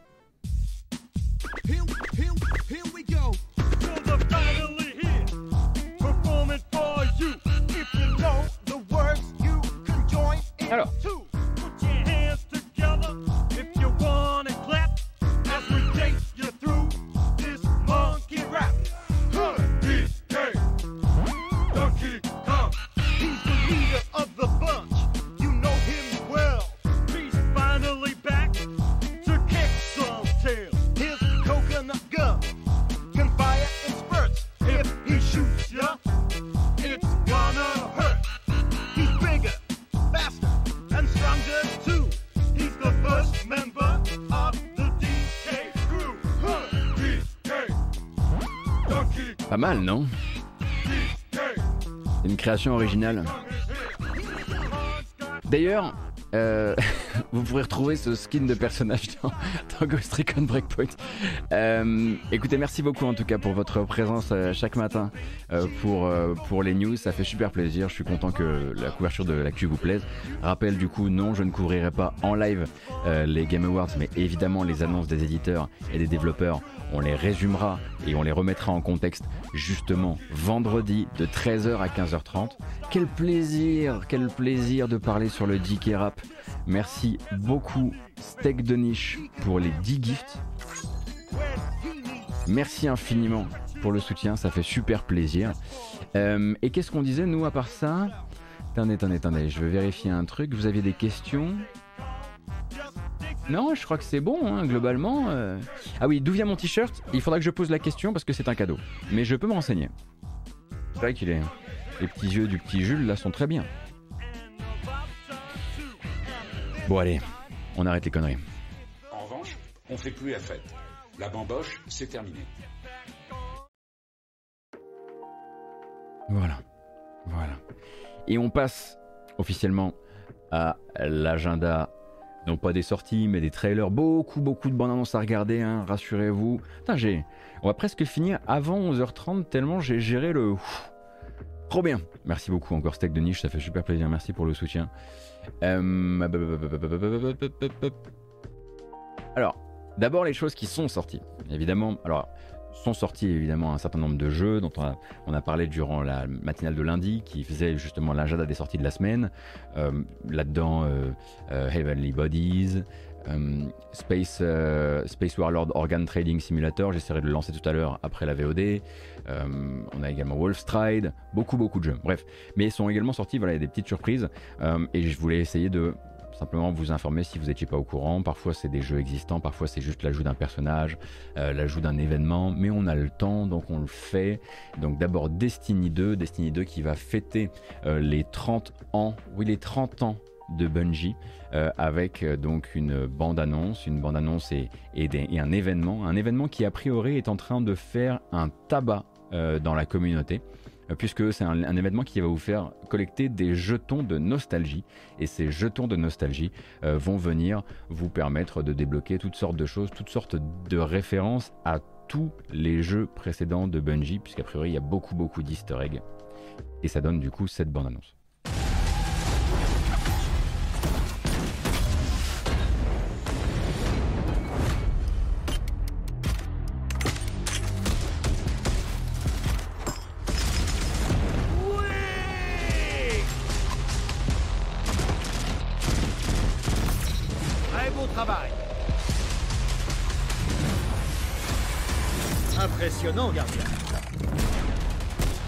Alors évidemment, hein, euh, là ça va être un petit peu la détente en termes de costumes.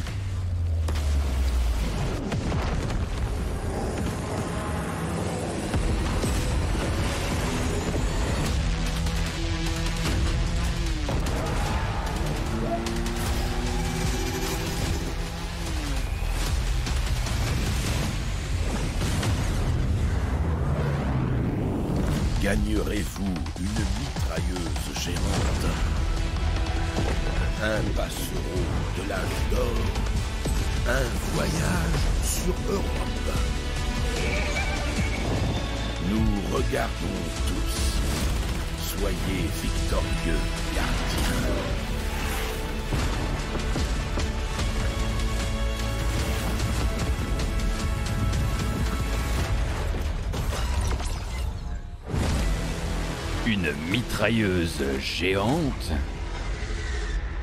L'événement donc du 30e anniversaire est disponible. Et oui, parce que Bungie, c'est voilà, c'est c'est 30 ans. Ah oui, parce que Bungie, ça n'a pas commencé avec, euh, ça a pas commencé avec Halo, et du coup, oui, euh, c'est euh, c'est 30 ans de 30 ans d'industrie.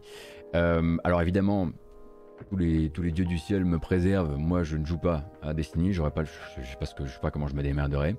Euh, mais du coup, si vous aviez raté, que vous ne suivez pas depuis, euh, depuis, euh, de, si vous ne suivez plus le truc depuis longtemps, vous pouvez peut-être aller vous y intéresser. Il y a des blog posts, tout sera vous sera très bien raconté. Vous pouvez aussi aller regarder le, le Twitter de Epion. hein. c'est un peu la même chose. hein. Vous aurez toute l'explication de ce qui est à l'intérieur. Bref, également déjà sorti, mais activé véritablement que demain soir sur PS5 l'expérience de Matrix Awakens. Et The Matrix Awakens, un petit peu comme le musée Radiohead sorti il n'y a pas longtemps par Epic, est donc un objet marketing qui va s'activer durant la soirée des Game Awards sur PS5 uniquement, avec a priori dedans un Keanu Reeves entièrement virtuel, effectivement plus vrai que nature.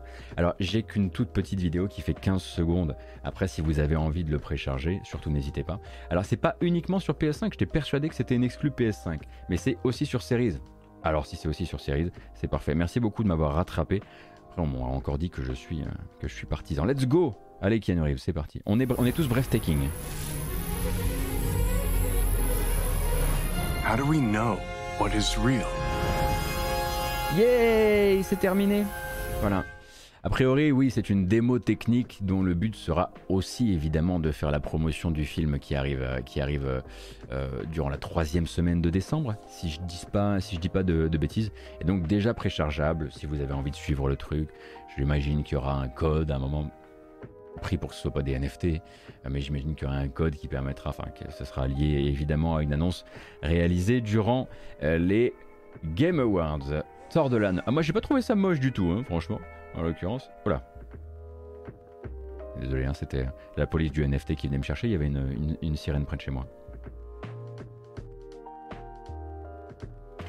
Euh, et puis bah finalement la, news que vous attendiez toutes et tous, 51 secondes de pur plaisir, l'arrivée gratuite.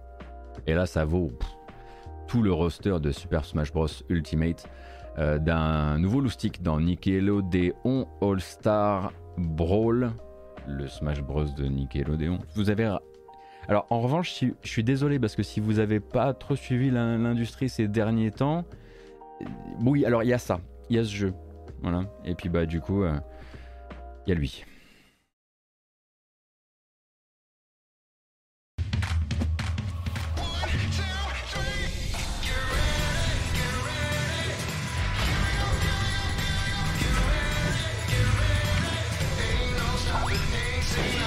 Alors eux, on connaît, ça y a pas de souci.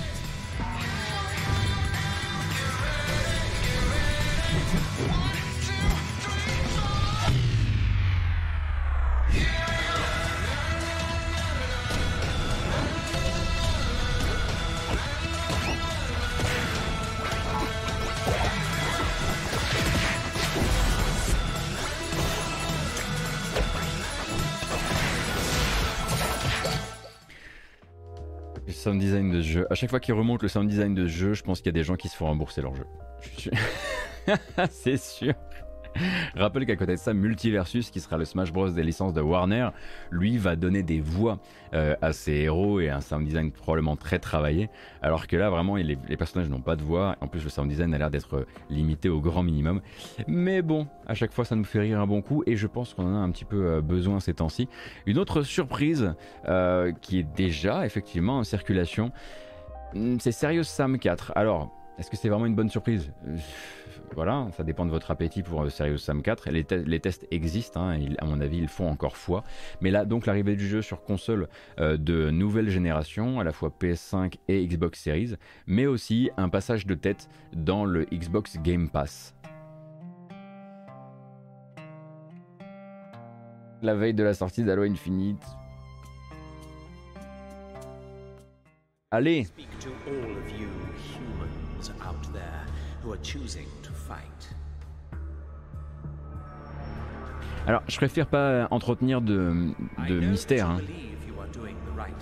Quand le jeu est sorti, il était éclaté. Est-ce que ça a changé J'imagine que vous trouverez des articles un peu plus récents sur le sujet. Mais voilà, euh, vu que je vous montre la bande-annonce, je préférais être, être un peu clair sur l'affaire. Oh, shut up!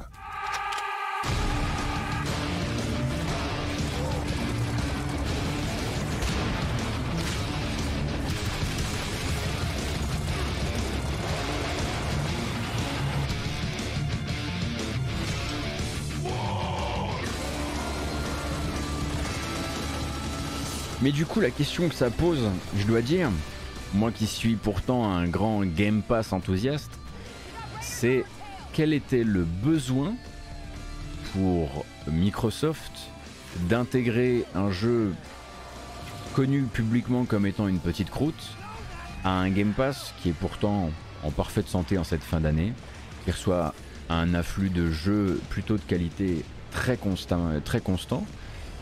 En tout cas, c'est pas un truc qui va les servir eux d'une quelconque manière, sauf si Devolver a sorti un chèque immensissime. Mais bon, voilà, j'avoue que euh, j'avoue que je suis un peu euh, voilà.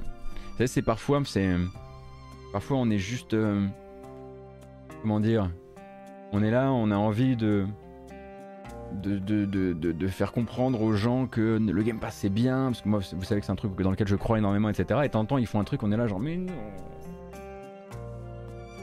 Par exemple, moi c'est pas que je, je suis pas, encore complètement inquiet, mais j'espère que 2022 sera pas l'année où on découvrira que c'est le refuge de tous les euh, réprouvés.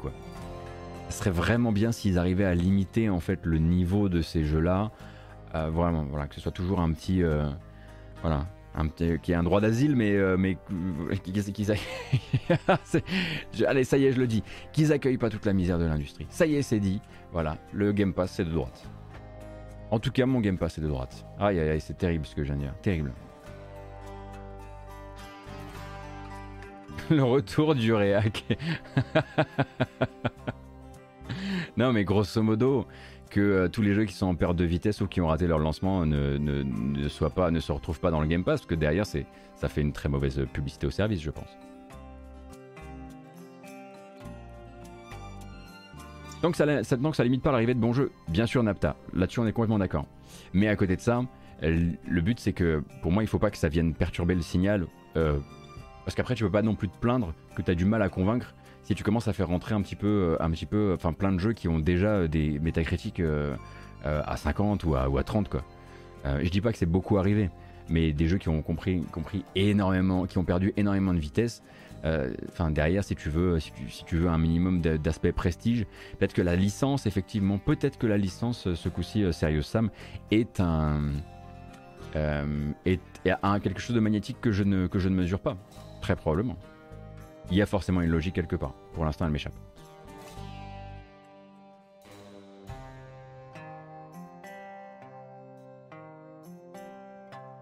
Upel 76, le but pour moi, euh, le problème, c'est pas vraiment un problème, mais j'ai peur qu'à terme ça vienne perturber le discours, notamment le discours internet autour du Game Pass et donner du grain à moudre justement aux gens qui disent que, euh, que Game Pass, que, euh, qu'il n'y a, pas de- a pas de curation. Parce que pour moi, l'une des forces justement du Game Pass, c'est la curation. Et c'est pour ça qu'il y a des jeux, il y a des gens, il y a des jeux, qui entrent, pardon, il y a des jeux qui sortent pour garder une espèce de curation éditoriale.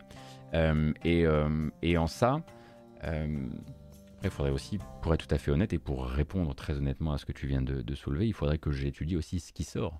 Parce que j'imagine que quand tu fais rentrer une petite, euh, un petit truc éclaté comme ça, tu essaies aussi de, faire, voilà, de le faire euh, remplacer euh, un autre truc. Donc effectivement, tu, normalement, tu toucherais pas à, ton ratio de bons, d'excellents jeux, de jeux plus douteux, etc. Je me perds un petit peu. Mais j'espère simplement qu'ils se qu'ils se débrouilleront pour ne pas avoir à, à, à expliquer que c'est devenu euh, un fourre-tout.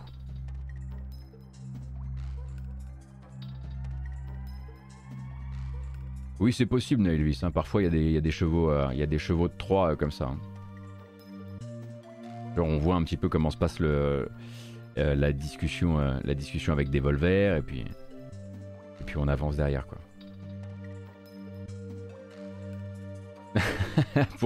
Pourquoi pas Le 20 janvier, on a fini avec les bandes annonces de jeux déjà sortis ou voilà de, petites surprises. Le 20 janvier, c'est la date officielle de sortie de Expédition Rome. Vous avez connu Expédition Conquistador, Expédition Viking, donc des jeux du studio Logic Artist, et donc Expédition Rome, signé chez THQ Nordic, arrivera le 20 janvier sur PC.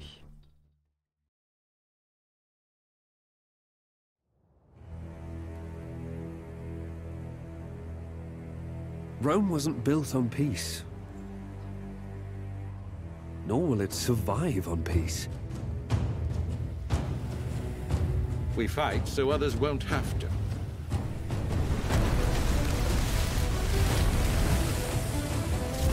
It's been a long time since the Senate stood for the virtues of Rome. We do need a new Rome, though. Unshackled by the limitations of our ancient system and bureaucracy. Get a hold of yourself! You're a soldier of Rome!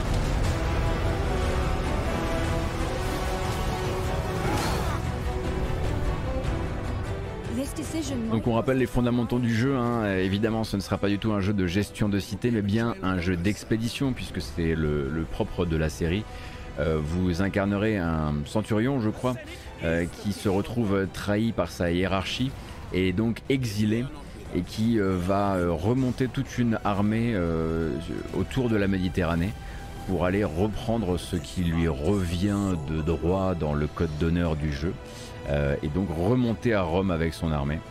Et ça sort donc le 20 janvier 2022 sur PC avant toute chose. Je sais pas si les autres expéditions avaient bien été adaptées à la console derrière, mais pour l'instant euh, c'est uniquement ça. Et pour rappel, Logic Artist, c'est donc le studio qui a fait l'expédition, mais avant ça, euh, entre expédition Viking et Rome, ils étaient censés euh, pendant un temps travailler avec l'Ariane, c'est eux qui devaient faire comment s'appelle-t-il Euh, Divinity Fallen Heroes. Fallen Heroes qui devait être un tactical RPG avec des héros de la série Divinity. Un jeu qui a finalement été mis au placard.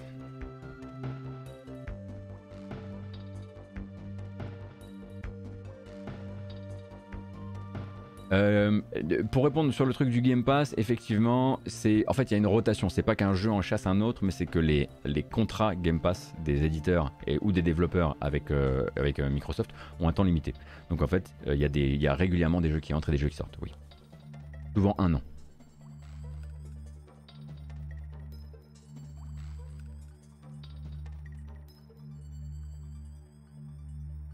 Le 27 janvier, ça a été officialisé euh, il n'y a pas très très longtemps.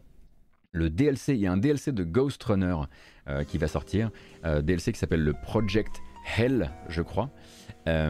Et donc le 27 janvier, il sortira sur PC et sur console si vous manquiez encore un petit peu de, de Retry Cyberpunk en vue à la première personne. Et donc il y a une bonne annonce pour ça aussi. You're in a dream. A child approaches you and asks you for directions. While the child is talking, a snake in the grass, about to strike at them. What do you say?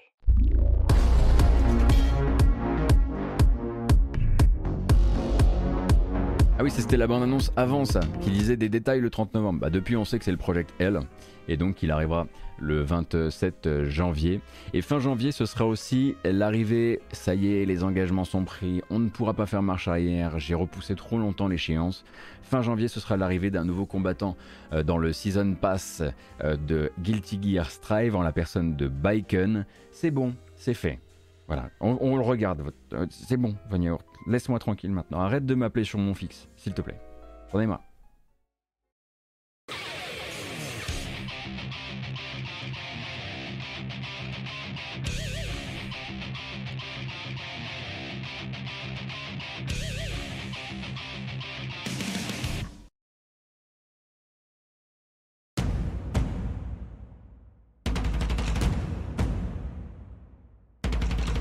頼み申す。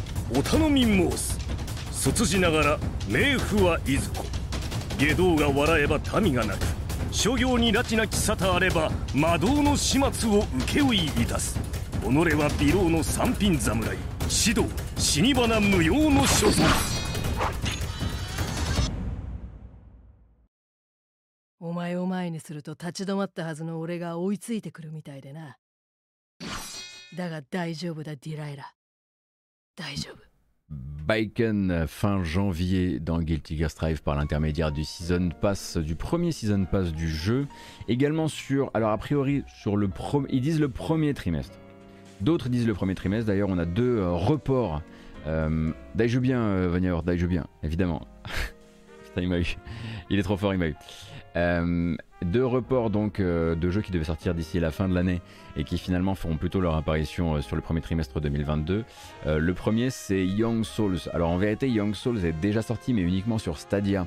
hein. le jeu du studio français c'est quoi? 1P 2P donc un action RPG dans Dungeon Crawler. Je sais pas si vous vous souvenez un peu de l'apparence du jeu. En fait, il devait arriver aussi sur PC et console d'ici la fin de cette année. Et finalement, ce sera pour le premier trimestre de l'année prochaine. Je vous ai remis une ancienne bande-annonce parce qu'ils n'ont pas sorti une bande-annonce de report en l'occurrence.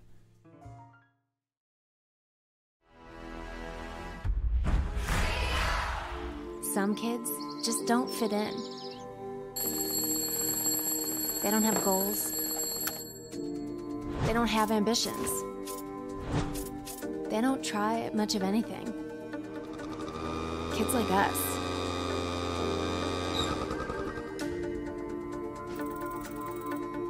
Sometimes, someone stupidly believes in kids like that. And when someone like that disappears, when they're taken from your life, you'll do everything. Anything you can. To save them. It doesn't matter what stands in your way. Not monsters, not armies, not even each other. People who believe in you, who believe in us. Et c'est vrai qu'on l'a beaucoup beaucoup attendu ce jeu, un sacré, euh, sacré look. Euh, déjà des tests indisponibles hein, puisque beaucoup de gens n'ont pas attendu les sorties PC et console pour faire le test et sont directement allés sur les versions Stadia. Euh, et donc les versions PC et console attendront, et donc console dont Switch, attendront le premier euh, trimestre de l'année prochaine. Et ce n'est d'ailleurs pas le seul jeu euh, qui devra attendre un petit peu. Euh, normalement, on attendait aussi pour cette fin d'année le nouvel épisode de la série Siberia. Et en fait, euh, en fait non, en fait non. Allez, c'est parti donc pour une ancienne bande-annonce de Siberia The World Before. A painting? Of someone I'm looking for. A girl who apparently looked like me. Indeed, she does look like you.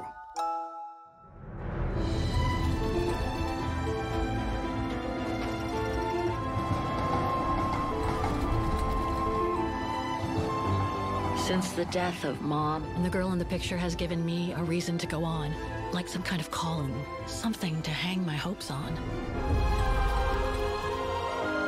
It was one summer evening that the whole story of your painting Donc began. on rappelle, hein, c'est un Siberia qui va se passer entre, entre, avec deux points de vue, deux personnages, a priori deux époques dépeintes euh, dans un seul et même jeu. The World Before donc avait déjà eu un prologue qui doit toujours être disponible sur Steam si je dis pas de bêtises. Il visait normalement la fin de l'année, édité chez Microids, comme beaucoup de projets Microids. Il est un petit peu repoussé. Un projet terminé donc hein, euh, après la disparition de Benoît Socal qui nous a quitté il y a quelques mois maintenant et notamment piloté par euh, son fils et le studio qui était déjà, si je ne m'abuse, derrière Siberia 3, le bien malheureux Siberia 3, euh, en espérant que celui-ci soit un peu de, meilleure facture, surtout en termes d'écriture. On ne demande pas bien plus que ça, mais surtout en termes d'écriture. Donc repoussé, comme Young Souls dont j'ai parlé juste avant, euh, repoussé au premier trimestre de l'année prochaine, sans plus de détails pour l'instant.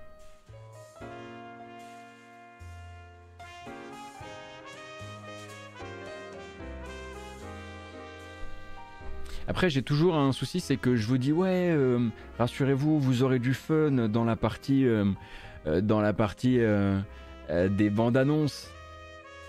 Et puis parfois, je vais quand même mettre des trucs dedans qui font un peu, grincer des dents, mais il faut que vous ayez une vue d'ensemble de ce qui se produit en termes de jeux Star Wars. Et en ceci, je suis bien obligé de vous passer la première longue séquence de gameplay de Star Wars Hunters, le free-to-play de Zynga, euh, qui est attendu pour l'année prochaine. Euh, euh, qui est... euh, non, il s'explique très bien tout seul, je crois. the fray. Donc on rappelle un free-to-play mobile, coop à 4. To one of the most high-tech sports arenas in the galaxy. Here are today's combatants. It's Slingshot! Ready to roll! Gimme, gimme, gimme, gimme!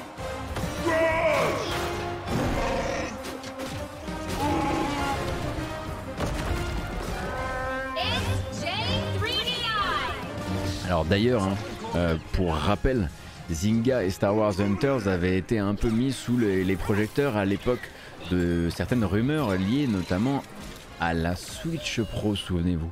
Euh, puisque quand il était question de nous faire savoir qu'il existait des kits de développement assez nouveaux pour Switch euh, chez, un certain, nombre de développeurs, pardon, je bafouille, euh, Bloomberg citait justement le fait que Zynga et surtout le studio derrière Star Wars Hunter euh, auraient déjà accès à la fameuse techno euh, dans le but peut-être un jour d'amener son free-to-play euh, sur la fameuse Switch Pro qui est devenue finalement la Switch OLED avec son très très beau support en plastique.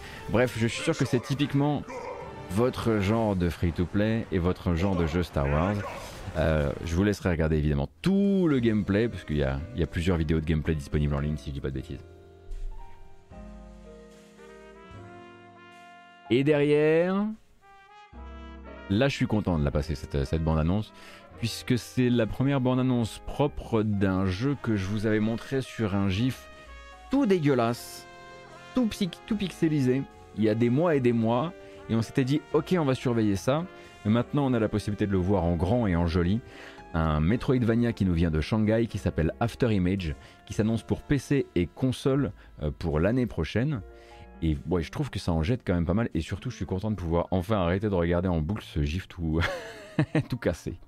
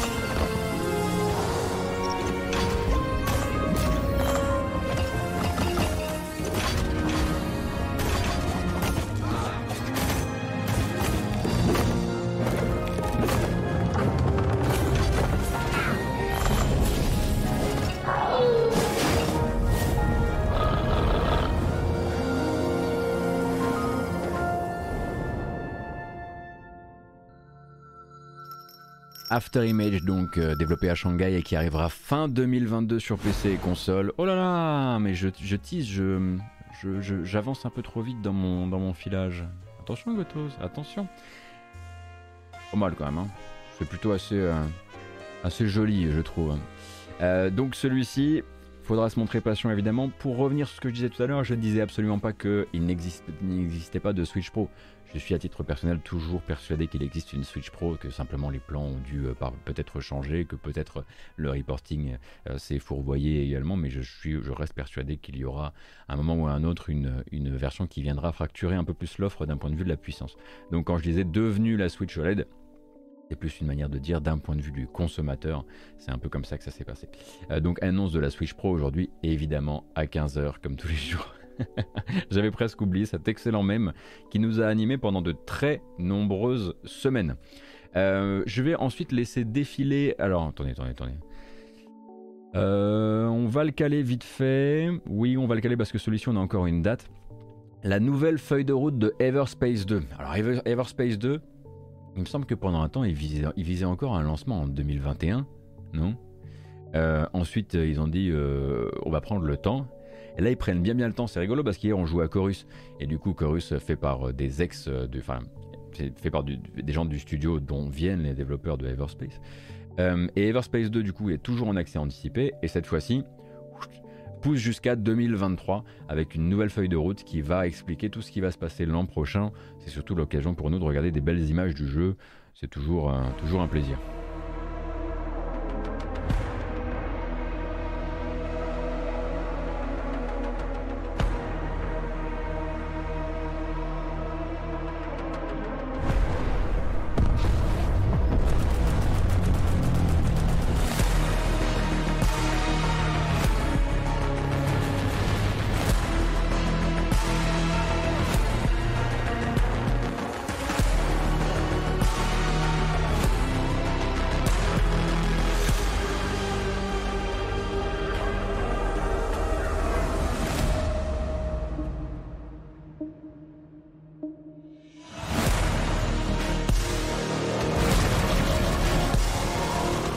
Donc là notamment le support multilingue et beaucoup beaucoup d'autres choses, beaucoup d'événements scénaristiques, beaucoup d'extensions de, euh, euh, de l'univers et de la densité, enfin de, des dimensions euh, de, de l'univers.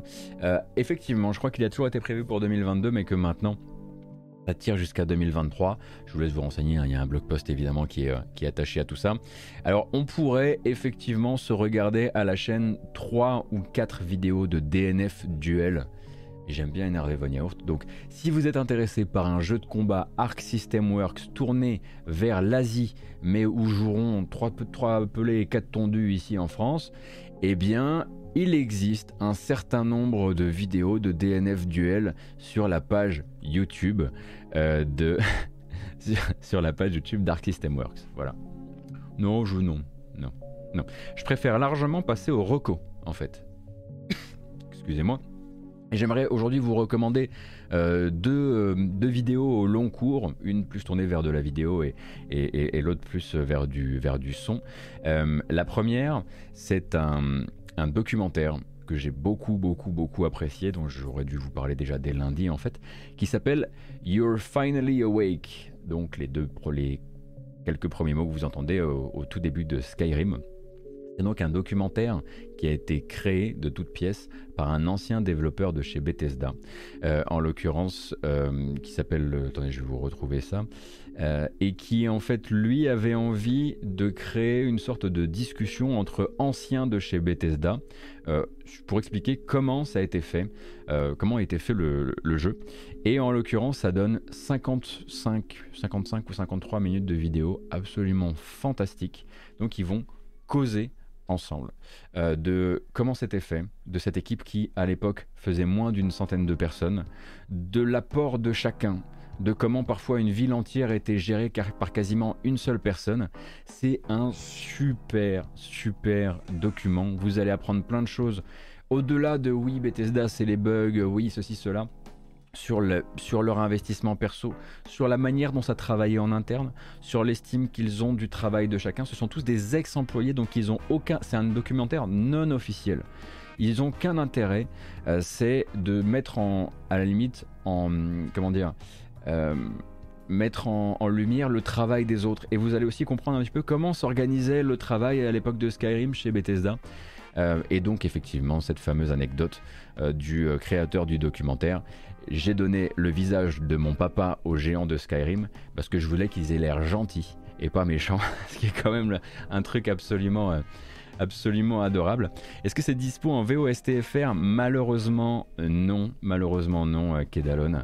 Euh, c'est dispo qu'en anglais. Je vous mets quelques extraits assez rapidement. J'aime beaucoup le ton de Jonah Loeb, qui est, un, qui est quelqu'un qui a très envie de vous dire à quel point il, est, à quel point il était fier de travailler avec telle et telle et telle personne, à quel point cette personne-là le rendait fou tant elle avait du talent, à quel point cette personne-là est importante. Et en tout, ce sont neuf anciens développeurs de Skyrim qui vont discuter ensemble durant, cette, euh, durant ce documentaire. from one world into another, you don't suddenly disappear into the yawning void of nothing.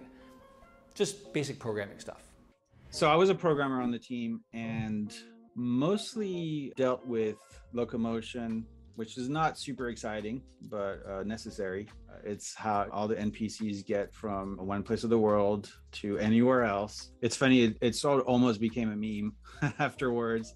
Et vous allez avoir aussi hein, beaucoup de voilà beaucoup d'études. Voilà par exemple, on va on va discuter de cet incroyable biome qu'on ne euh, qu'on ne spoilera pas si vous n'avez pas encore fait Skyrim, mais par exemple ils vont expliquer comment, comment cette, cet entremonde euh, a été ajouté dans le jeu par quasiment deux développeurs qui se sont dit euh, on a une idée, on veut absolument qu'elle soit dans le jeu, et comment en fait ils ont créé toutes sortes d'illusions pour vous donner l'impression que c'était beaucoup plus grand que ça n'était. Euh, et c'est génial parce que durant ces 50 minutes, il y a, parfois il y a juste quelqu'un qui va dire bah moi j'ai fait la ville de Vendôme, euh, c'est moi entièrement. Et le fait que les lumières, euh, que les fenêtres soient lumineuses dans Skyrim, c'est moi. C'est parce que j'avais besoin de plus d'éclairage, qu'on n'avait pas assez de source d'éclairage dans Vendôme. Et du coup, j'ai demandé à ce que, à ce que, où il y avait juste un gars qui va dire tous les dragons, c'est moi. Voilà. c'est que des pointures en l'occurrence. Et on a envie de tous leur faire des gros câlins. Je vais vous retrouver le lien, évidemment, bougez pas. Pour rappel, ça s'appelle A Skyrim Documentary. A Skyrim Documentary, You're Finally Awake. J'arrive tout de suite avec le lien.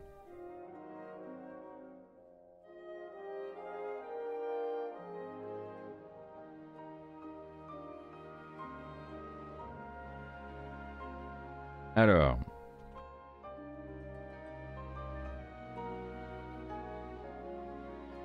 Merci Chelnov. Ah là là, il l'a trouvé. Il l'a trouvé avant moi. Mais je vous le remets quand même. Regardez, je vous le spam sur le chat. Comme ça, même la VOD le verra. Il n'y a que moi qui ai le droit de faire ça. Et donc, une autre, une autre recommandation, celle-ci beaucoup plus musicale, si vous avez envie d'être accompagné un peu dans votre après-midi par de la douce, par de douces mélopées, là j'en ai des pas mal. J'en ai parlé un petit peu avant le début de la VOD, mais je le redis. Donc, les développeurs de Song of Conquest, euh, donc Song of Conquest qui est le possible tenant du titre euh, de nouveau Heroes of Might and Magic, est censé sortir l'an prochain. Jeu absolument sublime, qui a changé plusieurs fois de direction artistique, qu'on surveille énormément, qui fait une apparition par an généralement euh, durant le PC Gaming Show. Et bien ils ont sorti tout simplement une heure de la musique du jeu, de la future BO du jeu. Euh, je vous en mets un petit extrait, pas trop parce que c'est quand même à eux qu'il faut faire des vues, et puis ensuite nous on pourra boucler pour aujourd'hui.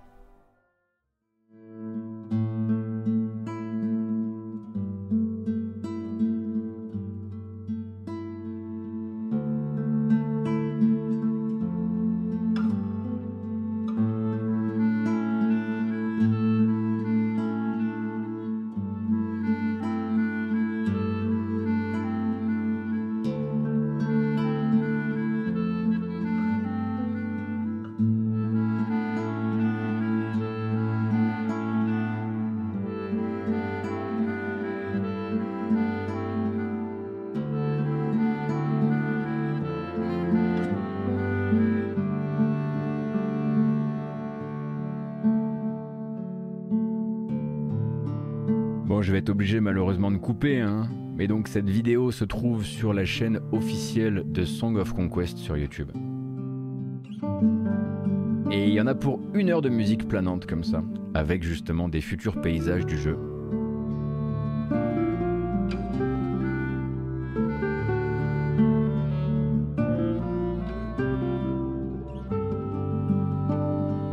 Littéralement la future BO de la matinale. Quand cette BO sort, je vais juste la mettre entièrement dans, la playlist, comme ça au moins euh, ce sera fait. Alors petit lien aussi là, euh, ouais, j'imagine que je peux peut-être essayer de trouver ça. Bougez pas, je vous trouve le lien tout de suite. Voilà. Hop Et nous on a terminé pour aujourd'hui. Mais je vais jouer un petit peu à des jeux derrière. Cependant, il faut bien qu'on arrête quelque part cette, cette VOD. Et donc, on le fait maintenant. Attendez, attendez, attendez, attendez. Hop, hop. Obligé de couper du FF8. Franchement, franchement.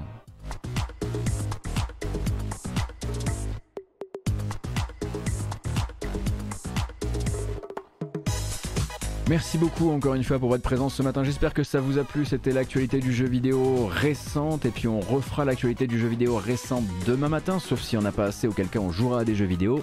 Donc demain matin, rendez-vous. Pas de Game Awards pour moi le soir, mais rendez-vous également vendredi de 13h à 15h30 pour rattraper tout ce qui aura été annoncé plus ce qui aura été annoncé du côté de la conférence de presse devant chez Blizzard. Autant dire que bon, euh, voilà, ça va être une, une, fin de semaine assez chargée. Je vous rappelle donc que cette vidéo s'en va sur YouTube, puisqu'il y a une chaîne YouTube qui vous permet de rattraper tout ça en VOD avec des versions chapitrées. De cette VOD naît ensuite de l'audio à la demande, disponible sur les plateformes de podcast, Google Podcast, Apple Podcast, Podcast Addict, Spotify, Deezer. Vous cherchez la matinale jeu vidéo, vous pouvez vous abonner. Sur YouTube, vous pouvez même vous abonner, vous pouvez même sonner la cloche si vous le désirez. Je rappelle que si vous désirez me soutenir financièrement d'une manière ou d'une autre, c'est possible via Twitch, évidemment, hein, en vous abonnant à la chaîne, ou sur Utip, utip.io slash gotos, qui vous permettra en gros de vous abonner comme sur un Tipeee par exemple, de faire un don euh, ponctuel ou de vous abonner au mois. C'est beaucoup, beaucoup plus avantageux pour moi, mais du coup, je vous remercie d'avance. Si vous avez décidé de faire la bascule, j'ai fini de forcer. Je vous souhaite une excellente journée. Il n'est que 11h25 ici. Je coupe la VOD et je reviens juste après pour lancer un ou deux jeux. Je pense qu'on va commencer par Wolf Stride. Merci. Et à plus.